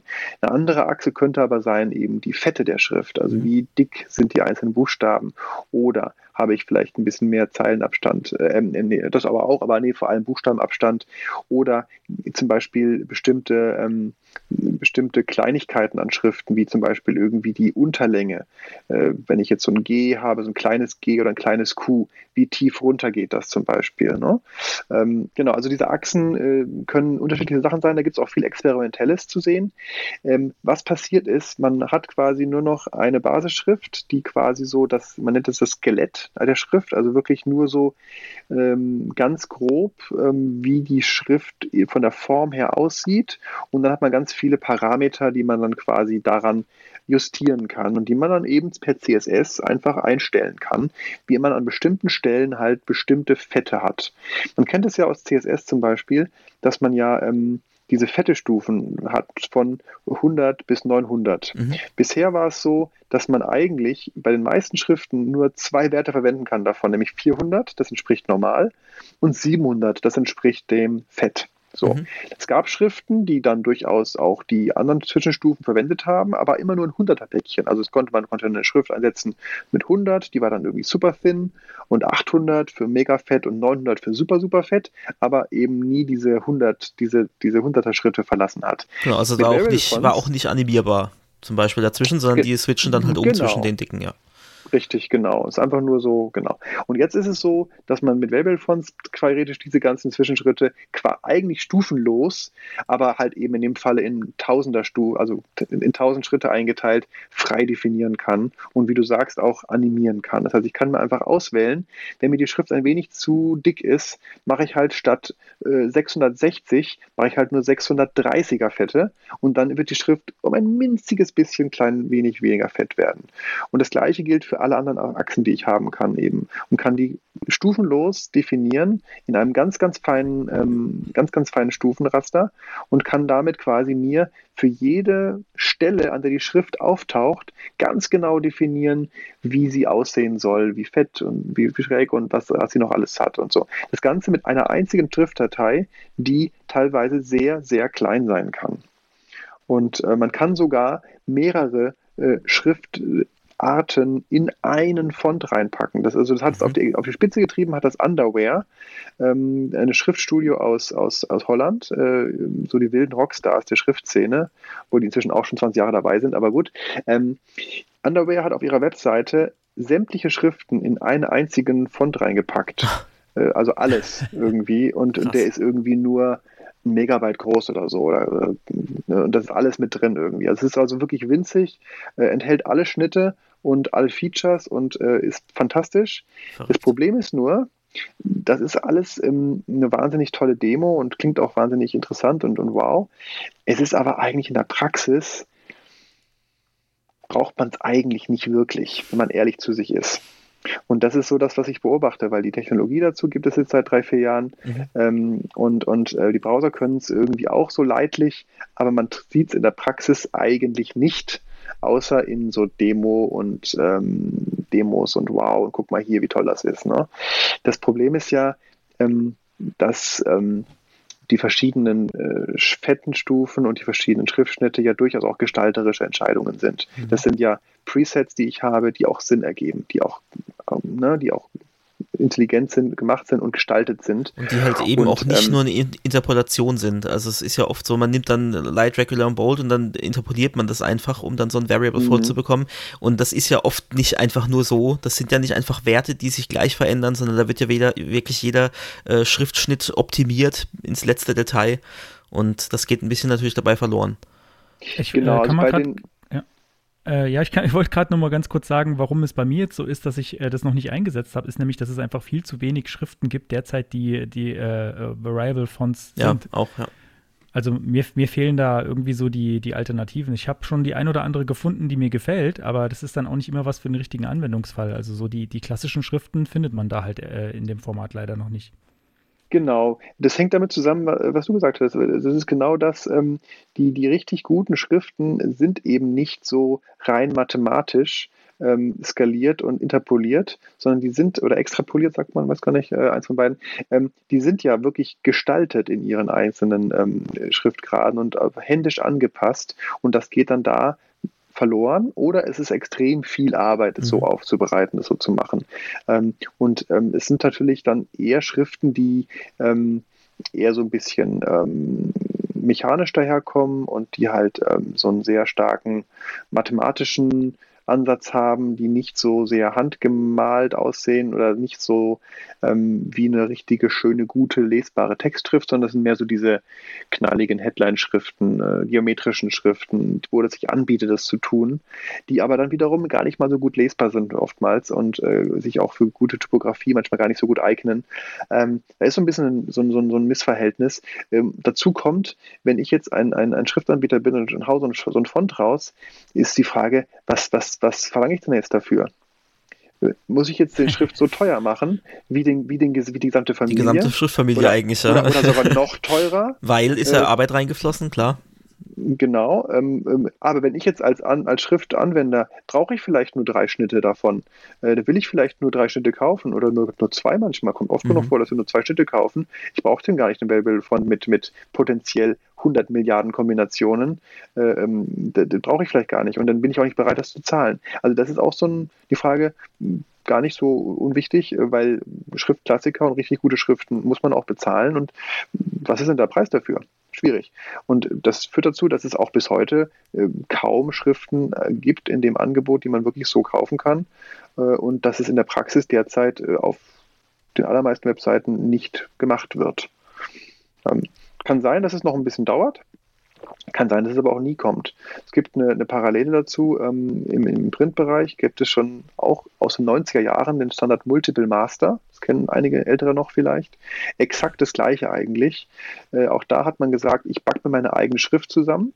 Ähm, und aus ausfallenden Parametern ist genau das gleiche Prinzip. Mhm. Nur, dass am Ende halt eine, ein, ein Schrift daraus gefallen ist, die ich dann einfach eingesetzt habe. Aber ich habe die mir quasi selber zusammen wirklich gebacken als, als, als Schriftdings. Hat sich auch nicht durchgesetzt. Ähm, auch da wurde das irgendwie nicht angenommen, weil auch, glaube ich, das Gefühl da war, ähm, die Schriftgestalter wissen schon, was sie tun, wenn sie da äh, einfach ähm, distinguierte ähm, Schriften rausbringen, ja. einzelne Städte rausbringen, die aufeinander abgestimmt sind auch. Da fließt auch Arbeit rein. Und ähm, ich sehe das Ganze eher so ein bisschen skeptisch. Ähm, kann aber sein, dass wir uns in zwei, drei Jahren treffen und das ist das neue große Ding und ähm, hat sich durchgesetzt. Sehr interessanter Einblick. Also, ja. Habe ich jetzt von der Seite noch gar nicht so, so betrachtet, ja, dass das auch natürlich für die, für die Foundries auch die Frage ist, wie man das finanziell macht. Ja, stimmt, dann ja. einfach teuer. Also ich meine, das ist eh schon alles ziemlich teuer. Ähm, äh, an der Stelle noch eine Frage an dich, Gerrit. Hast du da so einen äh, Variable-Font, wo du sagst, der gefällt dir gut? Also einen, den es jetzt irgendwie schon gibt, den du schon ausprobiert hast? Äh, tatsächlich bin ich da nicht, äh, nee. Ich habe ich hab auch mal ein bisschen rumprobiert damit auf diesen Demo-Seiten, aber da ist dann auch nur so ein bisschen Schrott dabei gewesen. Also das hat mir nicht, nicht zugesagt, nee. Aber ähm, ich würde immer mal gucken, also bei Underwear immer mal gucken, underwear.nl. Mhm. Ähm, die, ähm, die sind da vorne mit dabei. Also denen würde ich da am meisten vertrauen, dass sie da was Sinnvolles machen.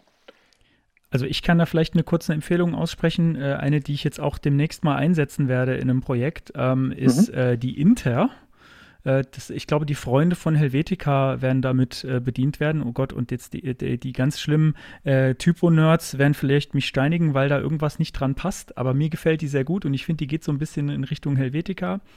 Ähm, und die hat extrem viele Einstellmöglichkeiten, die ich auch ziemlich gut finde und interessant finde. Und die bietet dann eigentlich genau das, so ein, ein Font äh, to rule them all. Und das, äh, also die mir macht die frei, Spaß, ne? ich finde die gut. Die ist doch, die ist doch frei, ne? Die ist, ja, die, die ist, auch frei, die kostet mhm. nichts, genau. Ja, ich habe die ähm, neulich also, gesehen. Äh, Moment, ich gucke mal ganz kurz drauf. Ich, hab, ich wollte, also, glaube ich, auf Twitter, habe es irgendwie nicht gemacht, glaube ich. Ah ja, genau, ja, ja, das ist klar. Das ist natürlich ein Helvetica-Klon in, in, irgendeiner Form, ja. Nicht ganz, aber ja kommt hin, ja. Mhm. Ja, also ja, ich fand halt, ja. die hat, die hat, die hat äh, eine Menge netter Features, ähm, auch so, so ganz viele so äh, Ein-Ausschaltknöpfe, da gibt so es so ein kleines Demo-Ding äh, auf mhm. der Seite, womit man rumspielen kann, ähm, wo man alle möglichen Varianten ausprobieren kann. Ich fand das irgendwie ziemlich cool. Also da kann man sich tatsächlich, genau wie du es gesagt hast, so seine eigene Schrift zusammenbacken. Und das macht echt Spaß. Ich bin gerade erstaunlich, das ist ja ein richtig äh, professionell ausgebaut. Wie, wie finanzieren die sich denn überhaupt? Da bin ich immer ein bisschen skeptisch, weil das ist so viel, das ist, äh, das wirkt nicht wie so ein, wie so ein Hobbyprojekt. Das ist, ähm, das ist okay. Nee, das ist richtig gut. Mhm. Das ja, ist aber auch cool. bisher die einzige, die ich gefunden habe, wo ich gesagt habe, die würde ich gern produktiv mal einsetzen. Und ähm, für die hätte ich auch gerne Geld bezahlt. Keine Ahnung, wie viel, was, ja. was mir das jetzt wert gewesen wäre, aber die ist echt gut und äh, ja. Der Witz ist ja, dass tatsächlich Helvetica, das Original, als Webfont kaum einsetzbar ist, weil die eine unmögliche Lizenz da haben nämlich diese, ähm, da wollte ich auch noch drüber reden, diese, diese Pay-as-you-go-Lizenz. Genau. Das ist ein, eine, eine ich, Seuche. Ich wollte ganz kurz noch das, äh, das Thema Variable ja. Fonts zum oh. Abschluss bringen. Entschuldigung, ja, ja. Äh, kein, absolut keine Dinge. ähm, nur weil wir es vorhin schon, äh, einer von euch hat gesagt, irgendwie ja, außer lustige äh, Demos äh, dazu äh, gibt es noch nicht so viel zu sehen. Äh, eine ganz lustige Sache habe ich gesehen, das ist eine Demo von Mandy Michael. Ich poste euch auch mal in den Chat kurz den Link zum CodePen, wo man sich das angucken kann ähm, damit wir alle wissen, äh, von was ich rede. Und das ist eben auch ähm, was ganz anderes. Also es sind eigentlich Schriftschnitte, die aber sich nicht nur in irgendwelchen Liniendicken unterscheiden, sondern wirklich in der Form und durch das Animieren zwischen diesen zwei Schnitten dann einen lustigen äh, Wackelpudding-Effekt erzeugen. Fand ich ganz ah, nett. Verlinke ich auch in den, in den Shownotes. Das gesehen, ja. Mhm. Cool. Gut, genau, genau Lizenzierungsmodelle. Das war nämlich ähm, der Punkt, als ich dich angeschrieben habe auf Twitter, da kam irgendwie innerhalb von Minuten, glaube ich, war es, die Antwort zurück. Und äh, vom Wortlaut her äh, war das irgendwie, äh, ja, dieses unsägliche Lizenzmodell. Äh, ich hab's, hab's mir sogar notiert, das bescheuerte Lizenzmodell Pay as you go, das von vorne bis hinten kundenfeindlich ist und äh, ja. für alle Monotype-Klassiker gilt. Nicht vermittelbar. ja, äh, Jetzt darfst du, darfst du ranten. ja, ja, ich bin da schon wieder verraucht. Äh, nee, es gibt jetzt gute Alternativen. Nee, es ist so, ähm, äh, es gibt, es gibt ein, ein ähm, es gibt so zwei, ich hole ein bisschen aus. Mhm. Es gibt bei den, bei den professionellen Schriften gibt es so zwei große Gruppen. Und zwar das eine sind so die ewigen Klassiker und das andere sind so die neuen jungen wilden Schriften. Und die ewigen Klassiker sind halt die, die man im Studium lernt, die bis 1990 oder bis 2000 so das Maß der Dinge waren. Und das sind Schriften, die im Wesentlichen stammen aus den Jahren 1950 bis 1990 oder so, ja. Und die sind eigentlich fast alle ausnahmslos oder zu ganz großen Teilen ähm, bei Monotype angesiedelt. Monotype ist eine große Firma, ähm, die Schriften herstellen und die ähm, sind quasi die haben in den letzten Jahren alles aufgekauft, was es an großen Schriften gibt äh, und an großen Schrifthäusern gibt. Das sind so die, ähm, die kommen aus der Heidelberger Druckmaschine, die haben Linotype gekauft oder gemacht. Äh, Monotype ist so das amerikanische, Linotype war das deutsche, die haben sich aber fusioniert.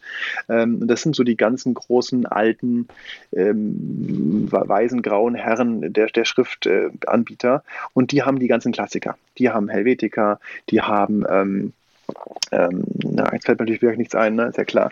ähm, also, ähm, wir haben äh, die Garamond von einer bestimmten Geschmacksrichtung. Äh, alle, alle, alle Schriften, die man im Studium so als die Klassikerschriften lernt, haben die. Und die haben für alle diese Klassiker beschlossen, dass sie fürs Web ein Lizenzmodell wählen, das Pay as you go heißt. Und das heißt, ich kaufe mit meinem Geld eine bestimmte Anzahl an Page Views. Hm. Ähm, lass es 500.000 sein, ist ja egal, ähm, kosten dann so ein paar hundert Euro oder was. Ähm, und dann, wenn die dann aufgebraucht sind, muss ich neue Pageviews kaufen. Und das immer wieder. Das heißt, ich muss, ähm, es verlangt, dass ich tracke, das ist mhm. klar, aber das ist nicht ungewöhnlich. Ähm, das heißt, die müssen das irgendwie mitbekommen, wie viel Pageviews ich habe und dann irgendwann, ähm, wenn deine Seite erfolgreich ist, dann hast du viele Pageviews und dann irgendwann kommt Linotype an oder kommt, kommt Monotype an und sagt, hier, ich möchte neues Geld haben für die, für die Schrift. Und äh, neues, je erfolgreicher die Seite ist, desto mehr musst du zahlen, desto öf öfter musst du zahlen und du musst den Kunden der, du bist ja selber nicht normalerweise nicht der Schriftlizensnehmer, sondern der Kunde, der dann, ähm, der muss dann, der kriegt dann irgendwann Rechnungen von, von aus unregelmäßigen Abständen Rechnungen von Monotype, um die Schrift nachzulizenzieren. Und das ist äh, schwierig das ist einfach, ne, du hast, du kaufst nicht einmal eine Schrift und bist davon ab, sondern du, du musst quasi immer wieder nachlizenzieren und das ist äh, wirklich, wirklich schwer und das sind auch sehr, sehr teure, die Schriften. Das ist wirklich teuer. Einmal eine Spam-Bot-Welle oder ähm, irgendwie auf Heise in einem Artikel verlinkt worden und dann kommt äh, direkt die dicke Rechnung.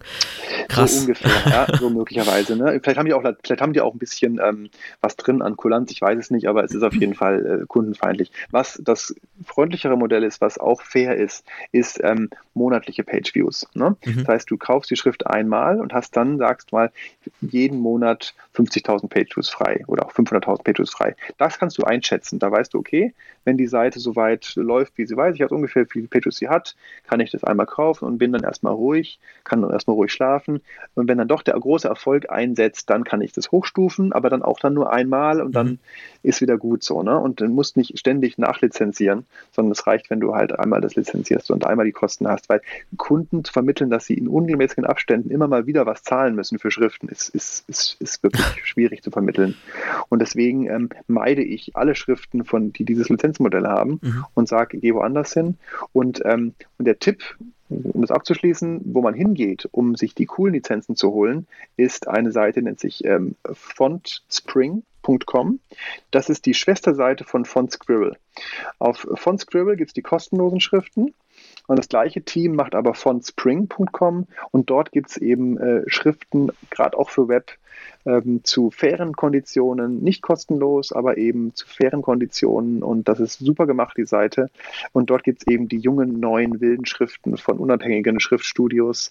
Ähm, viel sympathischer und ähm, viel, viel besser als diese ganzen alten Klassiker, die zwar immer wieder gefragt werden, weil natürlich Kunden haben Corporate Designs mit alten Klassikerschriften, mhm.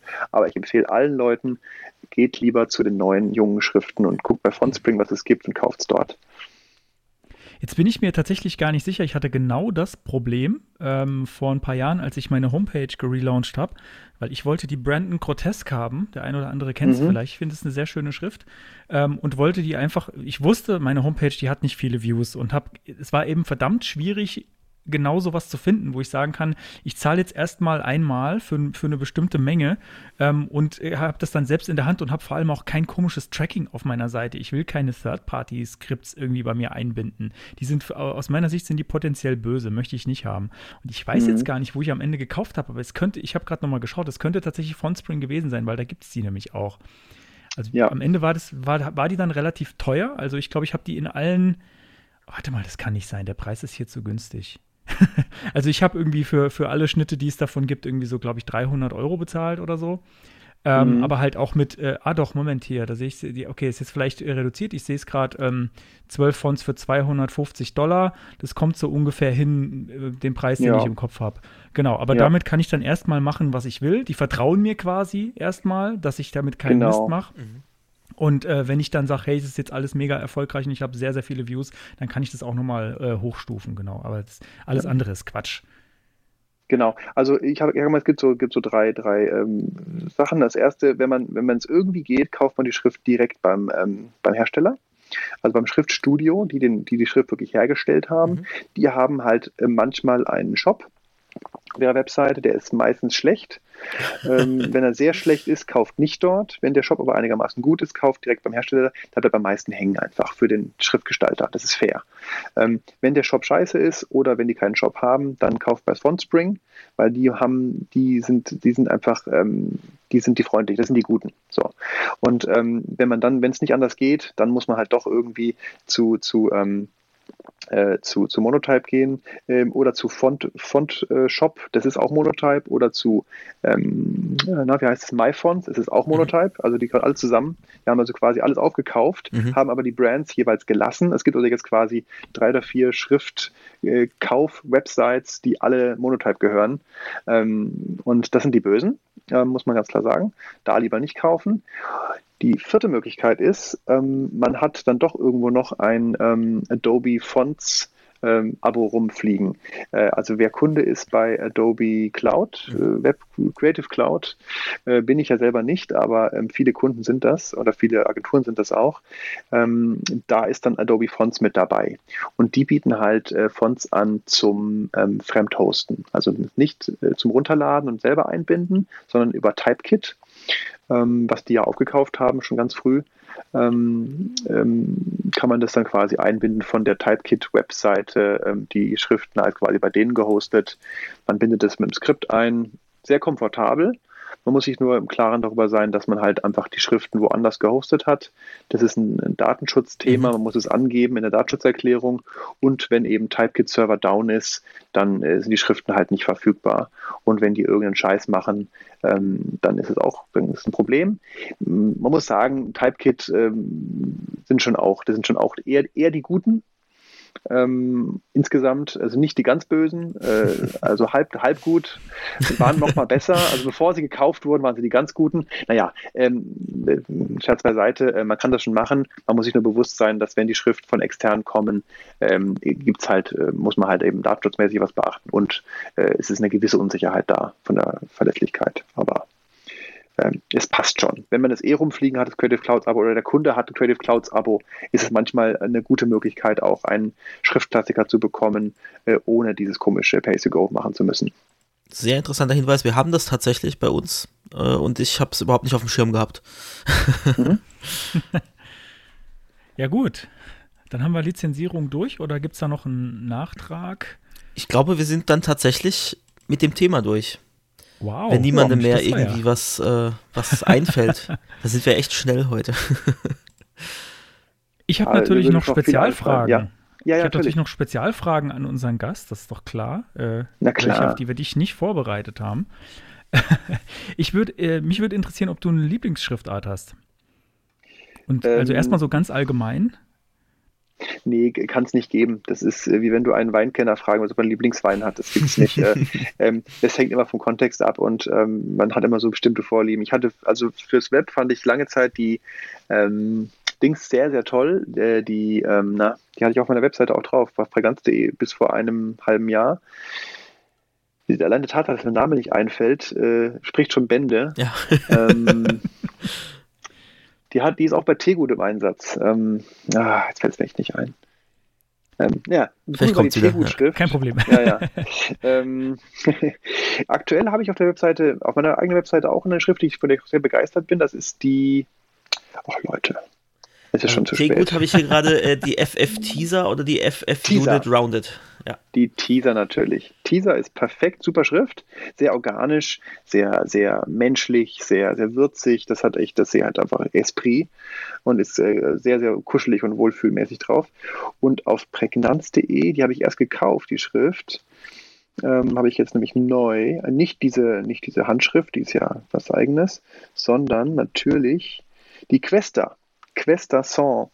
Questa ist eine ganze Schriftsippe. Sippe bedeutet es, wenn ich von einer gleichen Schrift ähm, quasi sowohl eine ähm, Serifenlose habe oder eine mit Serifen und noch eine mit, ähm, mit ähm, ähm, mit krassen, äh, wie heißt denn das, mit, mit Slap Serif, also ja. genau, und noch sogar noch eine ähm, klassizistische irgendwie mit so krassen Strichstärkenunterschieden, also verschiedene Schriftgattungen, sag ich mal, äh, die aber alle zusammenspielen. Und die Questa ist auch toll ähm, und auch ganz günstig eigentlich auch zu haben und ähm, genau, die kann man auch sehr empfehlen. Sieht man noch nicht so oft. Das ist eine Empfehlung von meinem äh, Bürokollegen Florian, der hat sie mir empfohlen. Ich habe lange recherchiert, was ich für die neue Webseite verwenden soll und dann habe ich da bei der Quest, da habe ich zugeschlagen.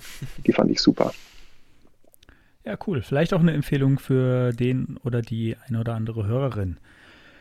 Ähm, eine Frage noch, noch eine weitere Frage, das habe ich noch auf meinem Zettel hier. Ähm, Hast du irgendwie so, so eine oder zwei Sachen, wo du sagst, ähm, das wäre doch was, was die Leute viel leicht, äh, ganz leicht auf ihren Homepages, äh, was Typografie angeht, äh, besser machen können, was dich irgendwie ja. nervt, was du oft siehst? Seit 2004 habe ich das schon beschrieben. Die sollen mal ihre Anführungszeichen in den Griff kriegen, die oh, Leute. Ja. Ah, ja. Also es ist, es ist wirklich nicht schwer und das ist wirklich, wirklich einfach und das ist wirklich kein Problem. Äh, einfach äh, Anführungszeichen, also man gibt die berühmte 99-66-Regel. Mhm. Also die ja. korrekten Anführungszeichen im Deutschen sehen aus wie die Zahlen 99 und 66. 99 unten, damit beginnt das Zitat und das Zitat endet mit einer 66 oben. Ähm, das ist leicht zu machen, kann man machen, ist äh, deutsche Schreibweise. Oder man nimmt die Guillemets, die französischen Guillemets. Die sind, im, das sind diese, diese Möwchen, nennt man die manchmal, diese ähm, pfeilartigen, diese doppelpfeilartigen Doppel Dinger. Mhm. Genau, ja. richtig. Ähm, die lassen sich im Deutschen auch sehr schön einsetzen. Und zwar sowohl ähm, in der französischen Variante äh, quasi so wie Klammern, aber auch im Deutschen erlaubt andersrum gesetzt, also dass man sie mhm. quasi umdreht und mhm. sowieso, dass das, dass das Wort so eingezwängt ist irgendwie. Ähm, beides kann schön sein ähm, und ähm, fügt sich gut ein. Ähm, aber auf jeden Fall alles ist besser, als immer nur das Zollzeichen zu verwenden, was einfach falsch ist. Ähm, es sei denn, man ist tatsächlich irgendwie im, im so, in so einem Monospace-Umfeld, ähm, so, so schreibmaschinenartig unterwegs, äh, was die wenigsten aber haben. Ähm, das ist so ein Spezialanwendungsfall. Das ist so ein kleiner Tipp vielleicht. Äh, wenn man ähm, wenn man, also wir schreiben unsere Rechnungen zum Beispiel so. Unsere Rechnungen sehen, sind Monospace, ähm, Fixed äh, Schrift. Das heißt, ähm, die sehen so ein bisschen aus wie mit Schreibmaschine geschrieben, so mit elektrischer Schreibmaschine. Äh, das hat so einen gewissen, so einen kleinen, so, eine, so einen halb behördlichen Charakter, so, mhm. so was Offizielles, so wie steuererklärungsmäßig irgendwie, ne? Finde ich gar nicht schlecht als Rechnung so, das hat dann so ein bisschen mehr Wumms, so, äh, wirkt ein bisschen seriöser als irgendwie dann, wenn es zu schön ist. Die Rechnung muss auch so ein bisschen buchhaltungsmäßig aussehen. Und da kann man bei so äh, Monospace kann man tatsächlich auch Zollzeichen verwenden, weil das eben so historisch gesehen von der Schreibmaschine hergekommen ist. Mhm. Da ist das irgendwie so noch so halbwegs okay weil auf Schreibmaschine gab es eben dann nur die Zollzeichen, weil das halt eben, die Schreibmaschine hatte ja begrenzte Zeichenanzahl, weil durch, den, durch die ne, Schreibmaschinen-Dingerchen und auch diese Kugelkopfmaschinen hatten ja nur eine begrenzte Anzahl. Und da musste man sparsam sein, da war das okay. Aber im, im sonstigen richtigen Printumfeld oder eben natürlich auch im Web kann man ja vernünftige Anführungszeichen verwenden. Das gleiche gilt natürlich fürs Apostroph. Oh ja, ja ähm, Apostroph-Nutzung ist, ist, ja eh so ein Thema. Genau, und auch da, selbst wenn die Leute wissen, dass es nicht einfach nur ein Minutenzeichen ist ähm, und schon gar, also es gibt ja verschiedene Fehler. Ich sage mal ganz kurz die wichtigsten Fehler. Also das, der Apostroph ist kein Minutenzeichen. Ähm, nee, Minuten sowieso, Sekundenzeichen wäre es, mhm. glaube ich, ne? Weiß gar nicht. Also ein einfacher Strich nach unten, mhm. das ist falsch. Dann ist kein Akzent, weder linksrum noch rechtsrum. Ja, es ist, sieht man ne, auch ganz oft. Der Akzent ja. ist viel, viel flacher, der ist viel flacher, sieht auch richtig scheiße aus, ja. sondern der Apostroph, der sieht aus wie ein Komma.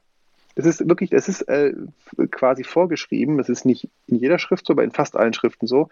Der Apostroph sieht aus wie ein Komma, nur hochgestellt. Genau, heißt ja Super auch easy. Hochkomma. Das ist genau. von mir aus, ja, das weiß ich, wusste ich jetzt gar nicht, ja, kann sein. Aber es ist so und es ist so einfach. Es ist so einfach.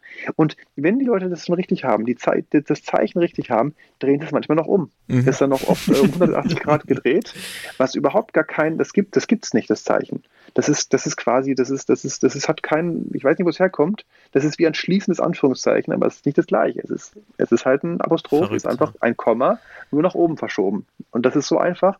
Und das könnte man sehr leicht äh, verändern. Und da kann man gleich äh, anders drüber reden.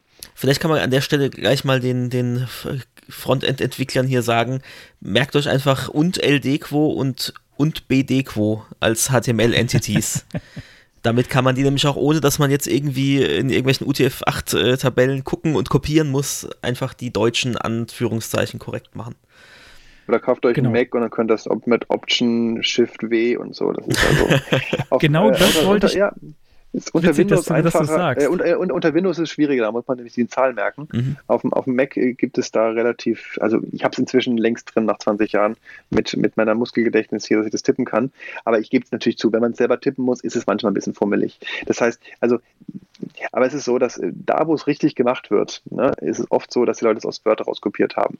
Weil Word machte ja automatisch Korrektur. Ja. Und dann wird es eben manchmal aus Word rauskopiert, was wir ja alle lieben. Nein, aber, aber zumindest stimmen dann, aber zumindest stimmen dann die Anführungszeichen. Aber sind die korrekten deutschen Anführungszeichen auf der Mac-Tastatur nicht auch drauf? Also ich meine, nee. das irgendwo mal gesehen zu haben. Nee? Nicht wirklich, nee. Also man muss okay, es noch gut, mit, mit Kombinationen tippen.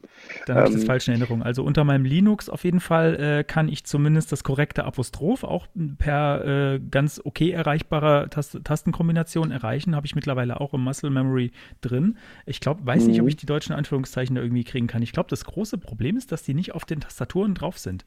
Ich ja, verstehe eigentlich auch gar nicht so richtig, warum. Also, was hält eigentlich die Tastaturhersteller davon ab, beziehungsweise die Tastaturstandardschreiber, die da vernünftig mit reinzubringen? Das, also, dass man unter Windows, keine Ahnung, alt und dann vier Zahlen tippen muss, ist ja total bekloppt.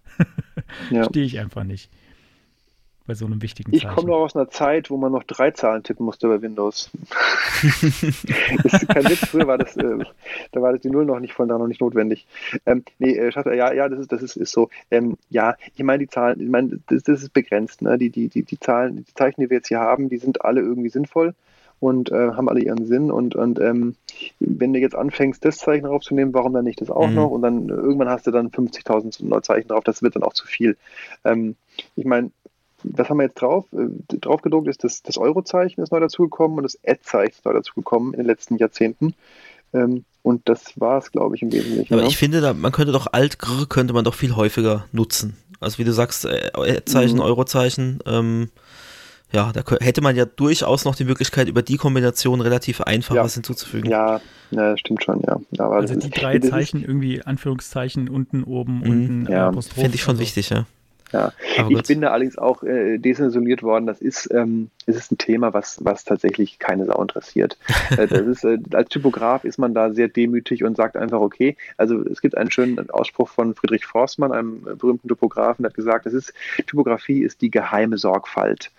Ähm, das heißt, man gibt sich einen Haufen Mühe, aber es kriegt keiner mit und das ist sehr schade. Ähm, ja. ähm, aber man muss es, man muss die Liebe dazu haben, man muss es irgendwie äh, selber machen aus eigenem Antrieb. Ähm, der Kunde wird es einem in aller Regel nicht danken. Mhm. Und ähm, man ist dann manchmal äh, hoch erfreut, wenn es einen Kunden mal gibt, der da mal irgendwie Wert drauf legt und auch bereit ist, dafür äh, Geld auszugeben, weil man ja auch dran sitzt, auch eine Zeit lang. Aber die allermeisten Kunden haben das nicht und man muss einfach so viel äh, Sorgfalt und so viel äh, so reinpacken, dass es halt gerade noch so im Rahmen ist und im Budget ist und nicht so auffällt ähm, dass ein selber, dass man so eine Mischung findet aus, dass man sich selbst noch in den Spiegel gucken kann, aber dass man auch im Budget bleibt noch. Ne? Und das ist manchmal, ja, manchmal ist es schwierig, aber ähm, ja, das ist so der eigene Antrieb. Antrieb. sehr schöne Abschlussworte das fürs Thema, ich oder? auch sagen. Das, das, das ja. ist perfekt, um es abzuschließen. Sehr gut. Schön. Dann machen, Dann, wir, machen wir direkt weiter. Ja, machen wir weiter.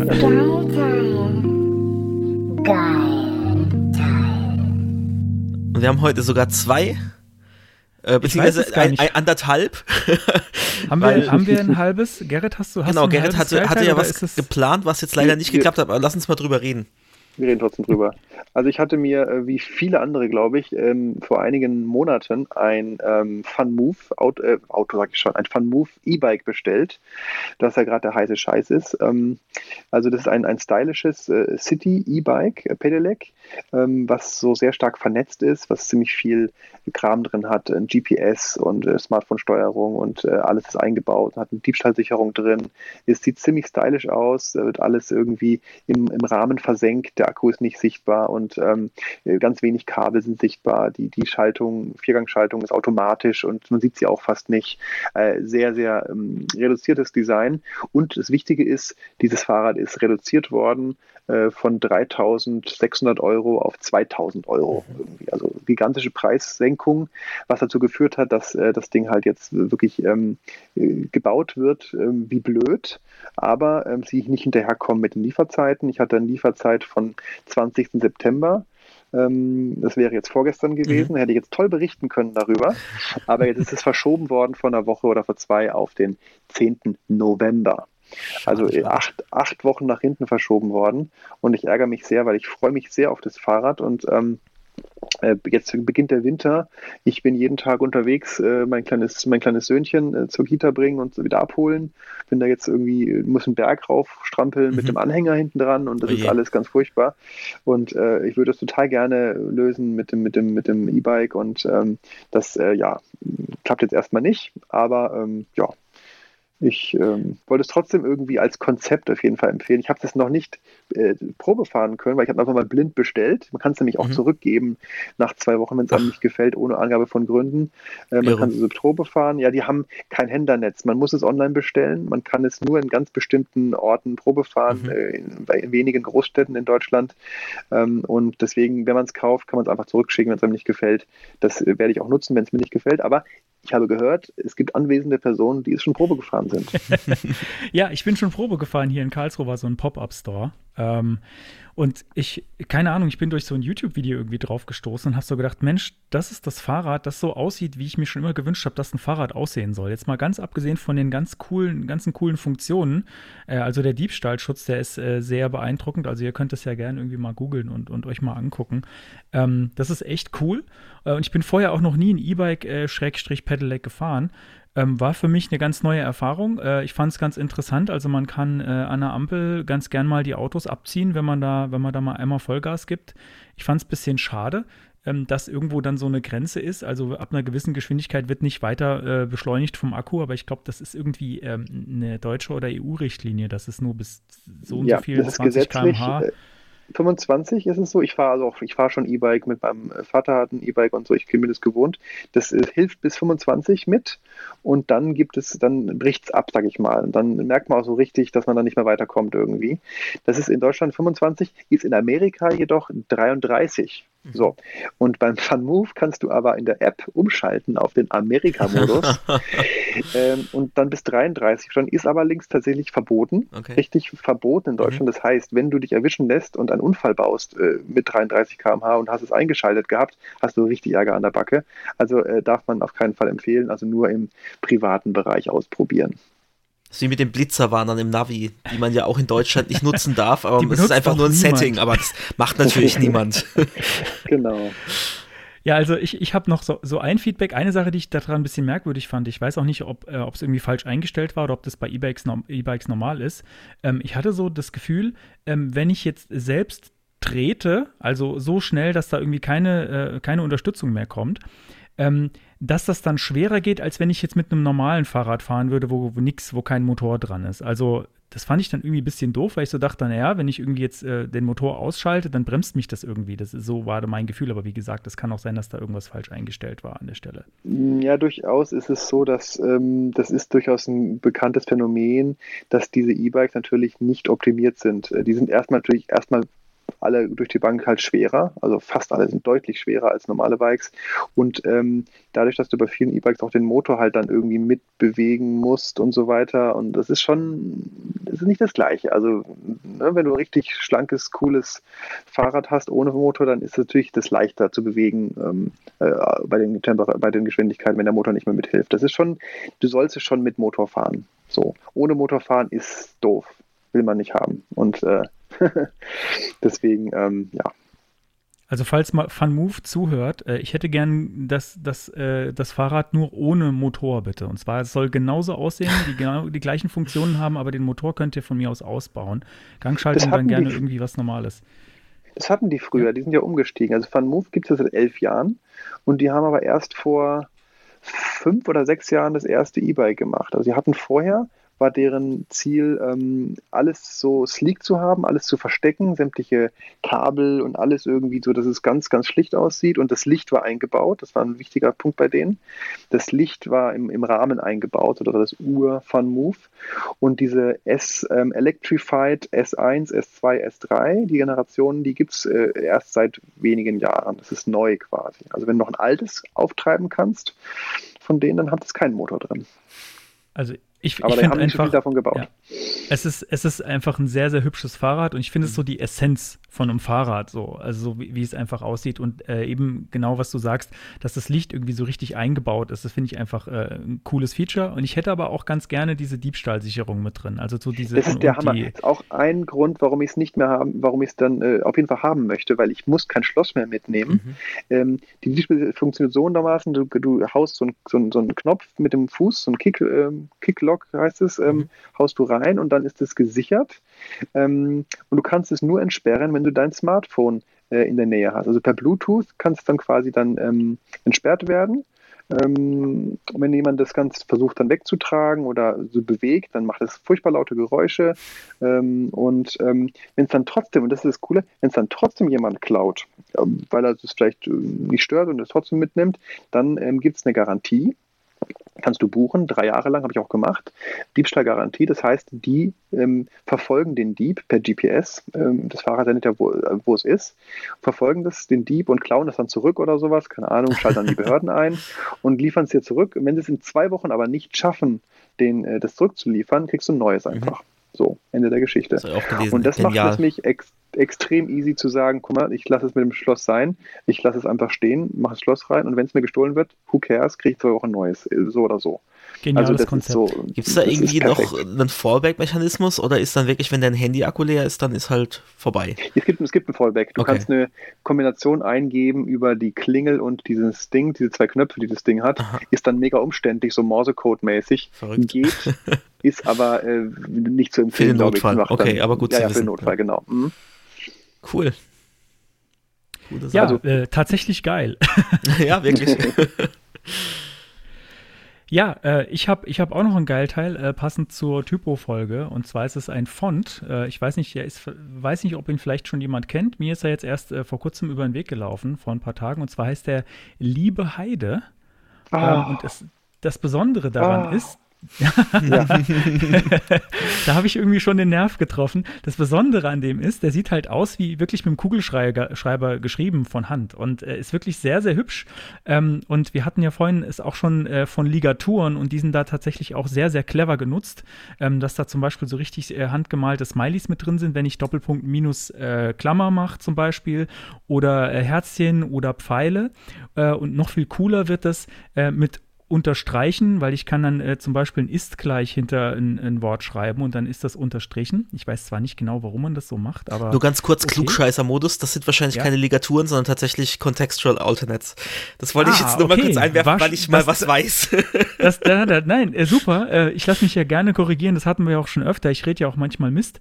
Ähm, interessant auch, äh, dass man durchstreichen kann äh, mit äh, zum Beispiel, wenn ich jetzt ein N durchstreichen will, ist da als Beispiel auf der Seite so N minus minus ähm, und dann ist das tatsächlich wie, als hätte jemand mit dem Kugelschreiber äh, einen Text durchgestrichen. Also es sieht wirklich fantastisch aus.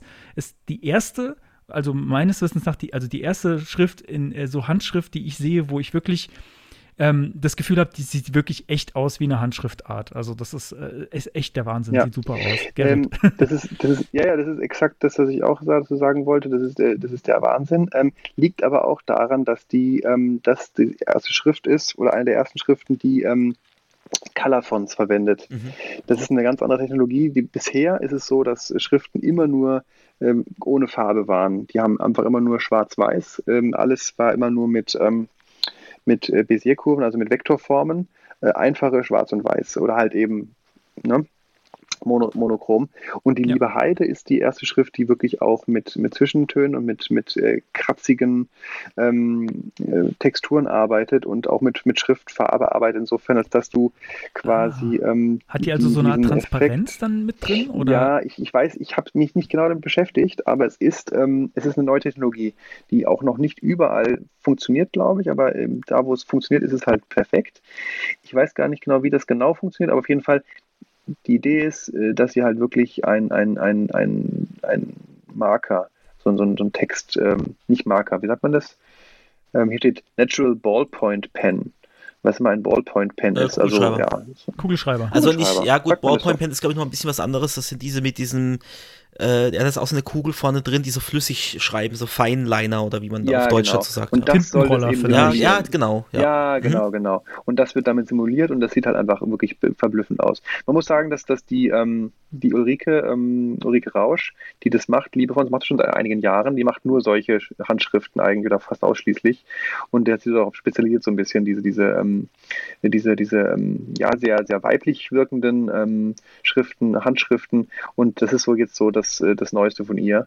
Und die sind schon, das ist ein spezieller Anwendungsfall, das kann man nicht überall verwenden, aber es ist ähm, spektakulär eigentlich, ja, muss man sagen. Ja, grandios, fand ich auch. Cool. Äh, Also ich glaube, ich habe ich hab da, glaube ich, noch ein spontanes Geilteil äh, dazu, Oh. das ich mir jetzt gerade noch schnell aufgeschrieben habe, weil wir uns jetzt auch gerade besch beschäftigt haben, so ein bisschen mit, mit Schriftart erstellen und das aber bei weitem nicht jetzt professionell machen, sondern eher so als kleines Gimmick für einen Kunden. Ähm, und wir sind da auf was gestoßen, wir haben es jetzt selber noch nicht gekauft und ausprobiert, aber es gibt ein, ein Plugin für Illustrator, das heißt Font Self und das hat auch als Feature eben ähm, diese Color-Font-Geschichte. Also da ist ein Beispiel, wenn man auf fontself.com geht, wo wirklich so ein komplett bunter Buchstabe mit, mit Farbverlauf sogar drin ist. Die komplette Schriftart ist so aufgebaut. Also wer damit mal experimentieren will, wie gesagt, ich habe keine, keine eigenen Erfahrungswerte bisher, ähm, aber das sieht sehr vielversprechend und sehr intuitiv und einfach äh, erlernbar aus. Ähm, wenn man da experimentieren will, das kostet irgendwie äh, einmalig 40 Euro mit Lifetime-Updates oder so. Äh, also ist jetzt nicht so die Stange Geld. So, dann hat jetzt Genau. jeder sogar noch einen Geilteil gehabt. Genau. Also vielleicht ergänzend, also Color Fonts sind äh, quasi so das, was ähm, ja auch vielleicht auch ein bisschen so wie Variable Fonts, so ähm, neuer, neuer heißer Scheiß, äh, ist, ist so der, der, der alte Schule-Typograf rümpft da ein bisschen die Nase. Ähm, ich weiß gar nicht genau, wo ich mich da verorte, ehrlich gesagt. Ich finde es interessant. Ähm, aber es ist eine Sache, die es zu beobachten gilt, die wirklich jetzt auch äh, neu ist. Also das ist was, was Neues. Muss man einfach mal gucken, wie das sich entwickelt. Wunderbar. Auch das wieder ein Dann- schönes Schlusswort. Ja, Sehr schön. Tja, Ja. das kann ich, ne? der Mann der schönen Schlusswörter. Wir könnten dich öfter einladen. Einfach nur, einfach Ja. nur fürs Schlusswort, weil der Schluss ist bei uns immer etwas chaotisch. Genau das. ja, obwohl heute, ich, ich merke jetzt das Bier gar nicht so schlimm. Äh, eigentlich finde ich jetzt, ich, ich fühle mich jetzt noch ganz gut. Wir könnten noch ein bisschen weitermachen, dann mache ich mir noch Ja, wir, einen. wir haben nur keinen Endjingle, äh, immer noch nicht. Für, für Echt das nicht? Ende zwischen Geilteil und Ah. äh, da, da fehlt uns noch was. Aber damit Ja, wir äh, sind wir, glaube ich, dann echt am Ende jetzt, ne? Ja, am Ende, aber diesmal nicht so ganz, also geistig noch nicht, aber Mhm. Ich bin auch noch Ähm, halbwegs fit, ja. am- noch nicht am am, Einschlafen. das heißt, wir machen Ich jetzt noch ein lang, bisschen muss langsam in Werbung. die Haie. Ja, achso, Werbung wofür? Äh, Werbung für uns. Ah, cool, auf geht's. Wir machen, wir machen, äh, wir machen keine Werbung für Geld derzeit noch nicht. Also äh, ja, ist schwieriges Thema. ähm, wir wollen natürlich auffordern, äh, bewertet uns ähm, auf Podcast-Portalen mal wieder. Ähm, teilt uns auf Social Media, irgendwie Twitter, da wäre es irgendwie nett. Ihr dürft uns auch gerne mal antworten. Kommentiert auch mal bitte wieder. Wir, wir kriegen so wenige Kommentare. Mhm.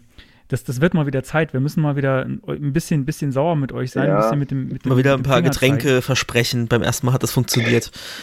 Also ich kann, ich kann dazu sagen, also Kommentare sind doch tot, oder? ja, irgendwie schon. Böse. Ja. Das geht's nicht. Ich habe sie jetzt auch abgeschaltet bei mir. Äh, Webkomment also Blog-Kommentare mhm. macht, man, macht man nicht mehr. Man, äh, Twitter, äh, da ist es, da findet es doch statt, oder? Die Diskussion. Vielleicht noch im Slack oder sowas. Noch, noch eher als auf unserer Seite tatsächlich, aber auch, es lässt noch zu wünschen übrig. Nicht, aber ähm, ja, nee, also Webkommentare sind vorbei. Ja, Slack ist ein durch. gutes Stichwort. Spamt eure Firmenchats, äh, empfehlt uns weiter.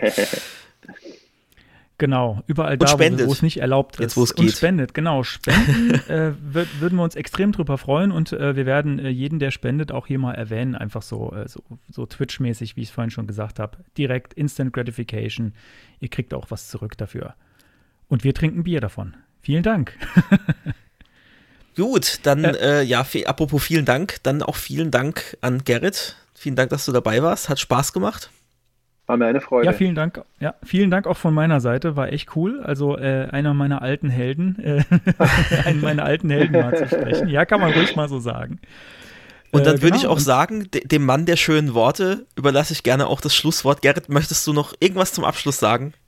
Ich, ich, jetzt forderst du es heraus, dass ich hier noch was Tolles sage. Ja, klar. Ähm, weiß ich nicht. Äh, tragt, setzt, die, setzt die Masken auf und äh, meidet Veranstaltungen. Das ist vielleicht ganz wichtig. Perfekt.